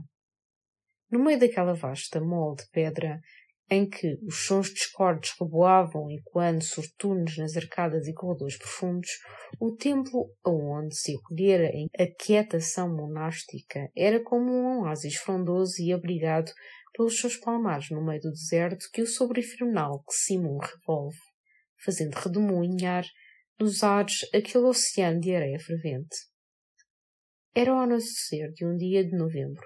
Por entre o nevoeiro cerrado que, levantando-se do voo vizinho, trepava pela encosta, deixando apenas livres as negras agulhas dos cerros, lá no viso da montanha divisavam-se os custos, as meias de muralhas à luz baça do crepúsculo, refrangida em céu pardo e úmido. A brisa morda do oeste gemia nos troncos das castanheiros nus, nas ramas guias dos pinheiros bravos, e as passadas monótonas das vigias ao longo dos adarves formavam um concerto acorde com o aspecto melancólico do céu e da terra. A esta hora duvidosa entre a claridade e as trevas, uma numerosa cavalgada atravessava o ribeiro no fundo do vale e encaminhava-se para o mosteiro da Virgem Dolorosa. Dez cavaleiros, cujas barbas alvas lhe caíam sobre o peito, saindo por baixo das redes dos ferros que lhe serviam de corujal, rodeavam uma dama cujo rosto ocultado e comprido véu que, pendente do retíolo, lhe descia sobre o alvo camículo, mas cujos meneios airosos e talhos belos revelavam nela o vício e as graças da idade juvenil. Seguiam alguns pajens desarmados, cujos rostos imberbes já o temor e o desalento que se pintavam em todos os semblantes nesta época desastrada haviam sulcado de rugas. Vadeado o rio, a cavalgada encaminhou-se para uma senda tortuosa que ia dar à entrada do mosteiro, onde, ao que parecia, desejavam chegar antes que de tudo se fechasse a noite. Ao aproximar-se aquela comitiva, as vigias conheceram que eram gordos, provavelmente alguns desgraçados que vinham buscar abrigo daqueles muros fortificados, e as grossas portas não tardaram a abrir-se para recolherem mais esses pobres fugitivos. Apenas os recém-chegados, atravessando o átrio do fundo portal, saíram à cerca interior, o que parecia mais autorizado entre os velhos cavaleiros pedia para falar a sós com o Atenagiltio. Levado o ancião à torre onde o quingentário habitava, não tardou este em descer à cerca, no meio da qual, ainda a cavalo e sem erguer o véu, a dama desconhecida esperava rodeado dos seus. Com todos os sinais de respeito, Atanagil dirigiu-lhe algumas palavras, em voz submissa, e, tomando a rédea do pelafrém, guiou-o por uma porta contígua ao frontispício da igreja. A um sinal seu, a porta abriu-se, e um vulto negro de monja apareceu no limiar dela. O quingentário, tomando pela mão a desconhecida e apresentando-a à monja, disse-lhe Venerável Cremilde, acolhei entre as puras virgens que vos obedecem uma das mais nobres donzelas de Espanha. É por uma noite apenas que ela vos pede abrigo. Amanhã, ao romper da alva, partirá para Légio. Amanhã ou depois, que importa? Replicou a monja, cujo semblante austro descobria não tanto a decadência dos anos como os vestígios da penitência. Enquanto Carmelo reger o mosteiro de Virgem Dolorosa, nunca a hospitalidade será recusada nele ao que a implorar. E quando a virtude nobre donzela tiver o fiador tal como vós, esta achará sempre em mim o carinho de mãe e nas escolhidas do Senhor que me aleventaram do meu nada ao tremendo ministério de sua abadesa, encontrará o amor e o casalho de irmãs para com irmã querida. Dizendo isto, a boa abadesa tomou pela mão a desconhecida e, internando-se com ela pelas arcadas que diziam o interior do edifício, alumiadas escassamente pelas lâmpadas turvas que de espaço a espaço pendiam as abóbodas estadas, desapareceu aos olhos de Atenelgildo. A noite vai no seu fim. A campa do mosteiro dá o sinal do terceiro noturno. Subitamente o santuário ilumina-se e os vidros multicolores jorram nas trevas externas a claridade dos candelabros e tochas, como de dia, deixam de transundar a luz do sol no âmbito interior da igreja. Este perpétuo de resplendores que ora descem do céu para a terra, ora tentam, subindo da terra para as alturas, desfazer o manto das trevas. Numa extensa fileira, a cuja frente vem a venerável Cremilde, as monjas entram no coro e, tomando para um e outro lado, param voltadas para o altar. Junto à abadesa, uma donzela de trajes brancos sobressai entre as monjas vestidas de negro, não tanto pela alvura das roupas como pela formosura. E todavia são formosas muitas das virgens que as rodeiam, pela maior parte ainda no vício da vida. É a nobre dama recém-rechegada à qual nem o cansaço de trabalhosa jornada, nem o hábito dos cômodos do mundo puderam impedir acompanhasse na oração aquelas que, a trato de poucas horas, já se faziam amar como irmãs. Cremilde prosta-se com a face no chão.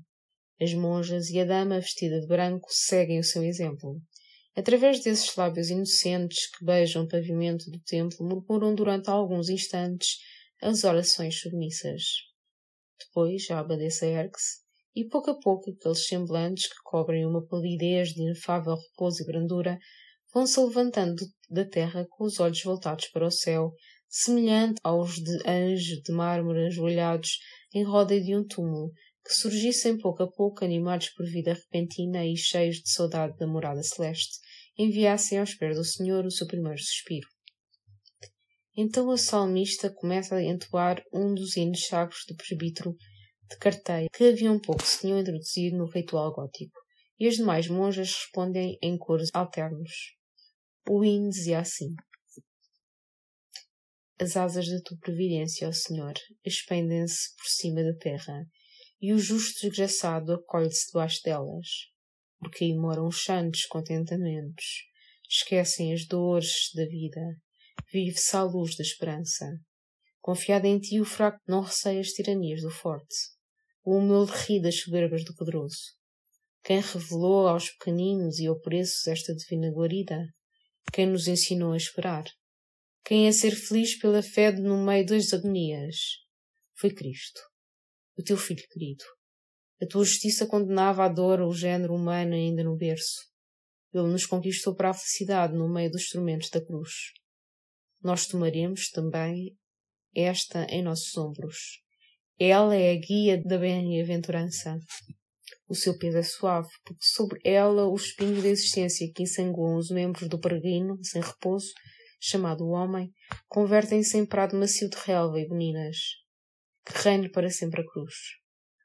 Erguei-a sobre todos os píncaros das ranias, gravai-a com todas as árvores dos bosques, hasteai-a sobre as rochas marítimas, estampai-a nas muralhas das cidades, na fronte dos edifícios, apertai-a ao coração. E depois que o género humano se proste e adore nela a redenção que nos trouxe, ungido de Deus, a cruz triunfará, eterna. Neste momento aquelas vozes harmoniosas cesaram, como se de súbito nos lábios de todas as monjas se houvesse posto o selo da morte. A porta do templo aberta com violento impulso rangera nos gonzos, e um velho hostiário viera cair de bruços sobre lajes do pavimento, soltando um grito doloroso que por tantas milhares de poucas diariamente se repetia na Espanha. Os árabes! As vozes confusas dos vigias, misturadas com o tinir do ferro, responderam como um uivar de feras às palavras do hostiário. As faces pálidas das virgens empalideceram ainda mais. A alvorada começava a repintar na terra a claridade do sol escondida ainda no oriente. Os gotos, com as armas nas mãos, coroavam as ameias. Do alto de uma das torres, Arnalgilde observava a campanha e a fronte e tenebrecia-se-lhe com o véu da tristeza. Naquela noite, muitos nobres senhores de terras tinham chegado ao mosteiro, vindo de banda de légio. Um numeroso exército de árabes aparecera subitamente na véspera junto aos muros da cidade, que logo fora acometida pelos pagãos. Era o que sabiam, fugitivos desde o aparecimento dos inimigos, ao anoitecer haviam encerrado para aquela parte em clarão grande e duradouro. Se eram as fogueiras dos arraiais árabes, se o incêndio de Légio não o podiam resolver. Só que seria impossível resistir por largo tempo cidade tão mal defendida a tamanha cópia de infiéis, que não tardariam a derramar-se para os lados do mosteiro prosseguindo nas suas devastadoras conquistas pela Galécia e pela Tarraconense. Era esta triste profecia de fugitivos que se tinha verificado ao romper da manhã. Atenagildo, do alto da torre principal, vira ao longe um vulto negro que descia dos outeiros, que já alumiava tudo a luz matutina. Esse vulto assemelhava-se à serpente monstruosa que, colando-se do monte para a planície, em colos tortuosos, se refletissem nas duras conchas os raios solares, porque naquele corpo gigante havia um contínuo e rápido cintilar, até Gildo perceber o que era, e por isso a tristeza lhe obscurecia a fonte. Com uma faísca elétrica, o terror espalhara-se no mosteiro apenas se dissera que os árabes se aproximavam. Mais de um coração de guerreiro batia apressado, como o do pobre hostiário que buscara na piedade de Deus o amparo que mal podia esperar nas muralhas do forte edifício. Do pobre hostiário que, sem o saber, fora desmentir o hino triunfal da cruz, diariamente derripada dos altares nos templos profanados da Espanha. Dentro em breve, o exército de Islã chegara a tão curta distância que facilmente se distinguiam os quadrões dos filhos do deserto e as turmas dos berberes. Também os árabes tinham observado o reluzir das armas através das ameias do mosteiro. A hoste inteira parou no vale, e alguns cavaleiros encaminhavam-se pela senda tortuosa que findava no ponto levadiça contígua ao grande portal, erguido desde que pelos fugitivos constatara que os muçulmanos se avizinhavam. Quando o quingentário conheceu que os árabes paravam no fundo do vale, o seu coração generoso verteu sangue com a lembrança de que o esforço dos soldados que coroavam os adarves do mosteiro, por muito que houvera sido, não fora bastante para salvar os desgraçados que tinham buscado abrigo à sombra daquelas muralhas. Viu o desalento pintado nos semblantes dos mais valorosos, e a última esperança varreu-se-lhe da alma. Todavia esperou com o rosto seguro a chegada de cavaleiros que subiam em costa. Estes se aproximaram-se, enfim. Por seu aspecto e traje via-se que na maior parte eram godos. Com espadas nas bainhas pareciam vir em som de paz. Também por isso, nem uma flecha só se disparou contra eles dos muros. De chegarem ao fosso profundo que circundava o edifício, um cavaleiro que parecia o principal daquele pequeno esquadrão Adiantando-se aos demais, veio topar com a entrada do ponte e, olhando para as muralhas onde reluziam imóveis as lanças dos cristãos, chamou Atenagildo! Ao ouvir aquela voz, o quinquagentário empalideceu com visível ansiedade, voltou-se para o centenário que estava junto dele e disse-lhe Mandai descer a ponte e dai passagem franca a este cavaleiro que preferiu o meu nome, mas a ele, unicamente a ele. O centenário obedeceu. Daí a pouco as armas do guerreiro tinham pelas escadas da torre. Apenas subiu ao terrado, encaminhou-se para Tranagildo e, estendendo-lhe a destra, exclamou: Meu irmão! O quigentário, em cujas faces pálidas passaram um relâmpago de vermelhidão, recuou e, com voz afogada, respondeu: Atenagildo teve um irmão, mas esse morreu para ele, porque entre eles e Suíntila está a cruz, quebrada aos pés dos pagãos. Está o céu e o inferno. A minha herança é a ignomínia do vencimento, os ferros de escravo e as promessas de Cristo. A tu as riquezas, a vitória e a maldição de Deus. Não troco os nossos destinos, nem quero a amizade de. Arrepende-te, abandona os infiéis, e então Atenalgildo te apertará o peito e te dará aquele nome tão suave da nossa infância, o santo nome de irmão. Estás louco? Replicou-se o Intila. Porém, não foi para disputar contigo que vim aqui. Vim para te salvar. Olha para o Valdo. Aquela hosta numerosa que lá vês, poucas horas poderão resistir estes muros mal guarnecidos. Abdulaziz, o invencível filho do emir de África, é quem a gabaitineia. Lésdio caiu ontem em nosso poder, e de parte nenhuma podes ser socorrido. O bispo de Hispálias e o conde Septum que vêm conosco oferecem-te o mando de um dos seus esquadrões. Os árabes pendem os godos que o seguem fidelidade ao estandarte de califa. Não há crença de Islã. Podes guardar a tua fé. Eis o que Cintula alcançou-te favor. Estas velhas muralhas e as donzelas encerradas nestes claustros, que Abdulaziz soube serem pela maior parte formosas e que ele destina para enviar a Caruan, são o vil preço da tua salvação. Suíntila, aconselho-te que te entregues, porque apesar das injúrias, ainda se não esqueceu de que é irmão de Transildo. Resolve e responde.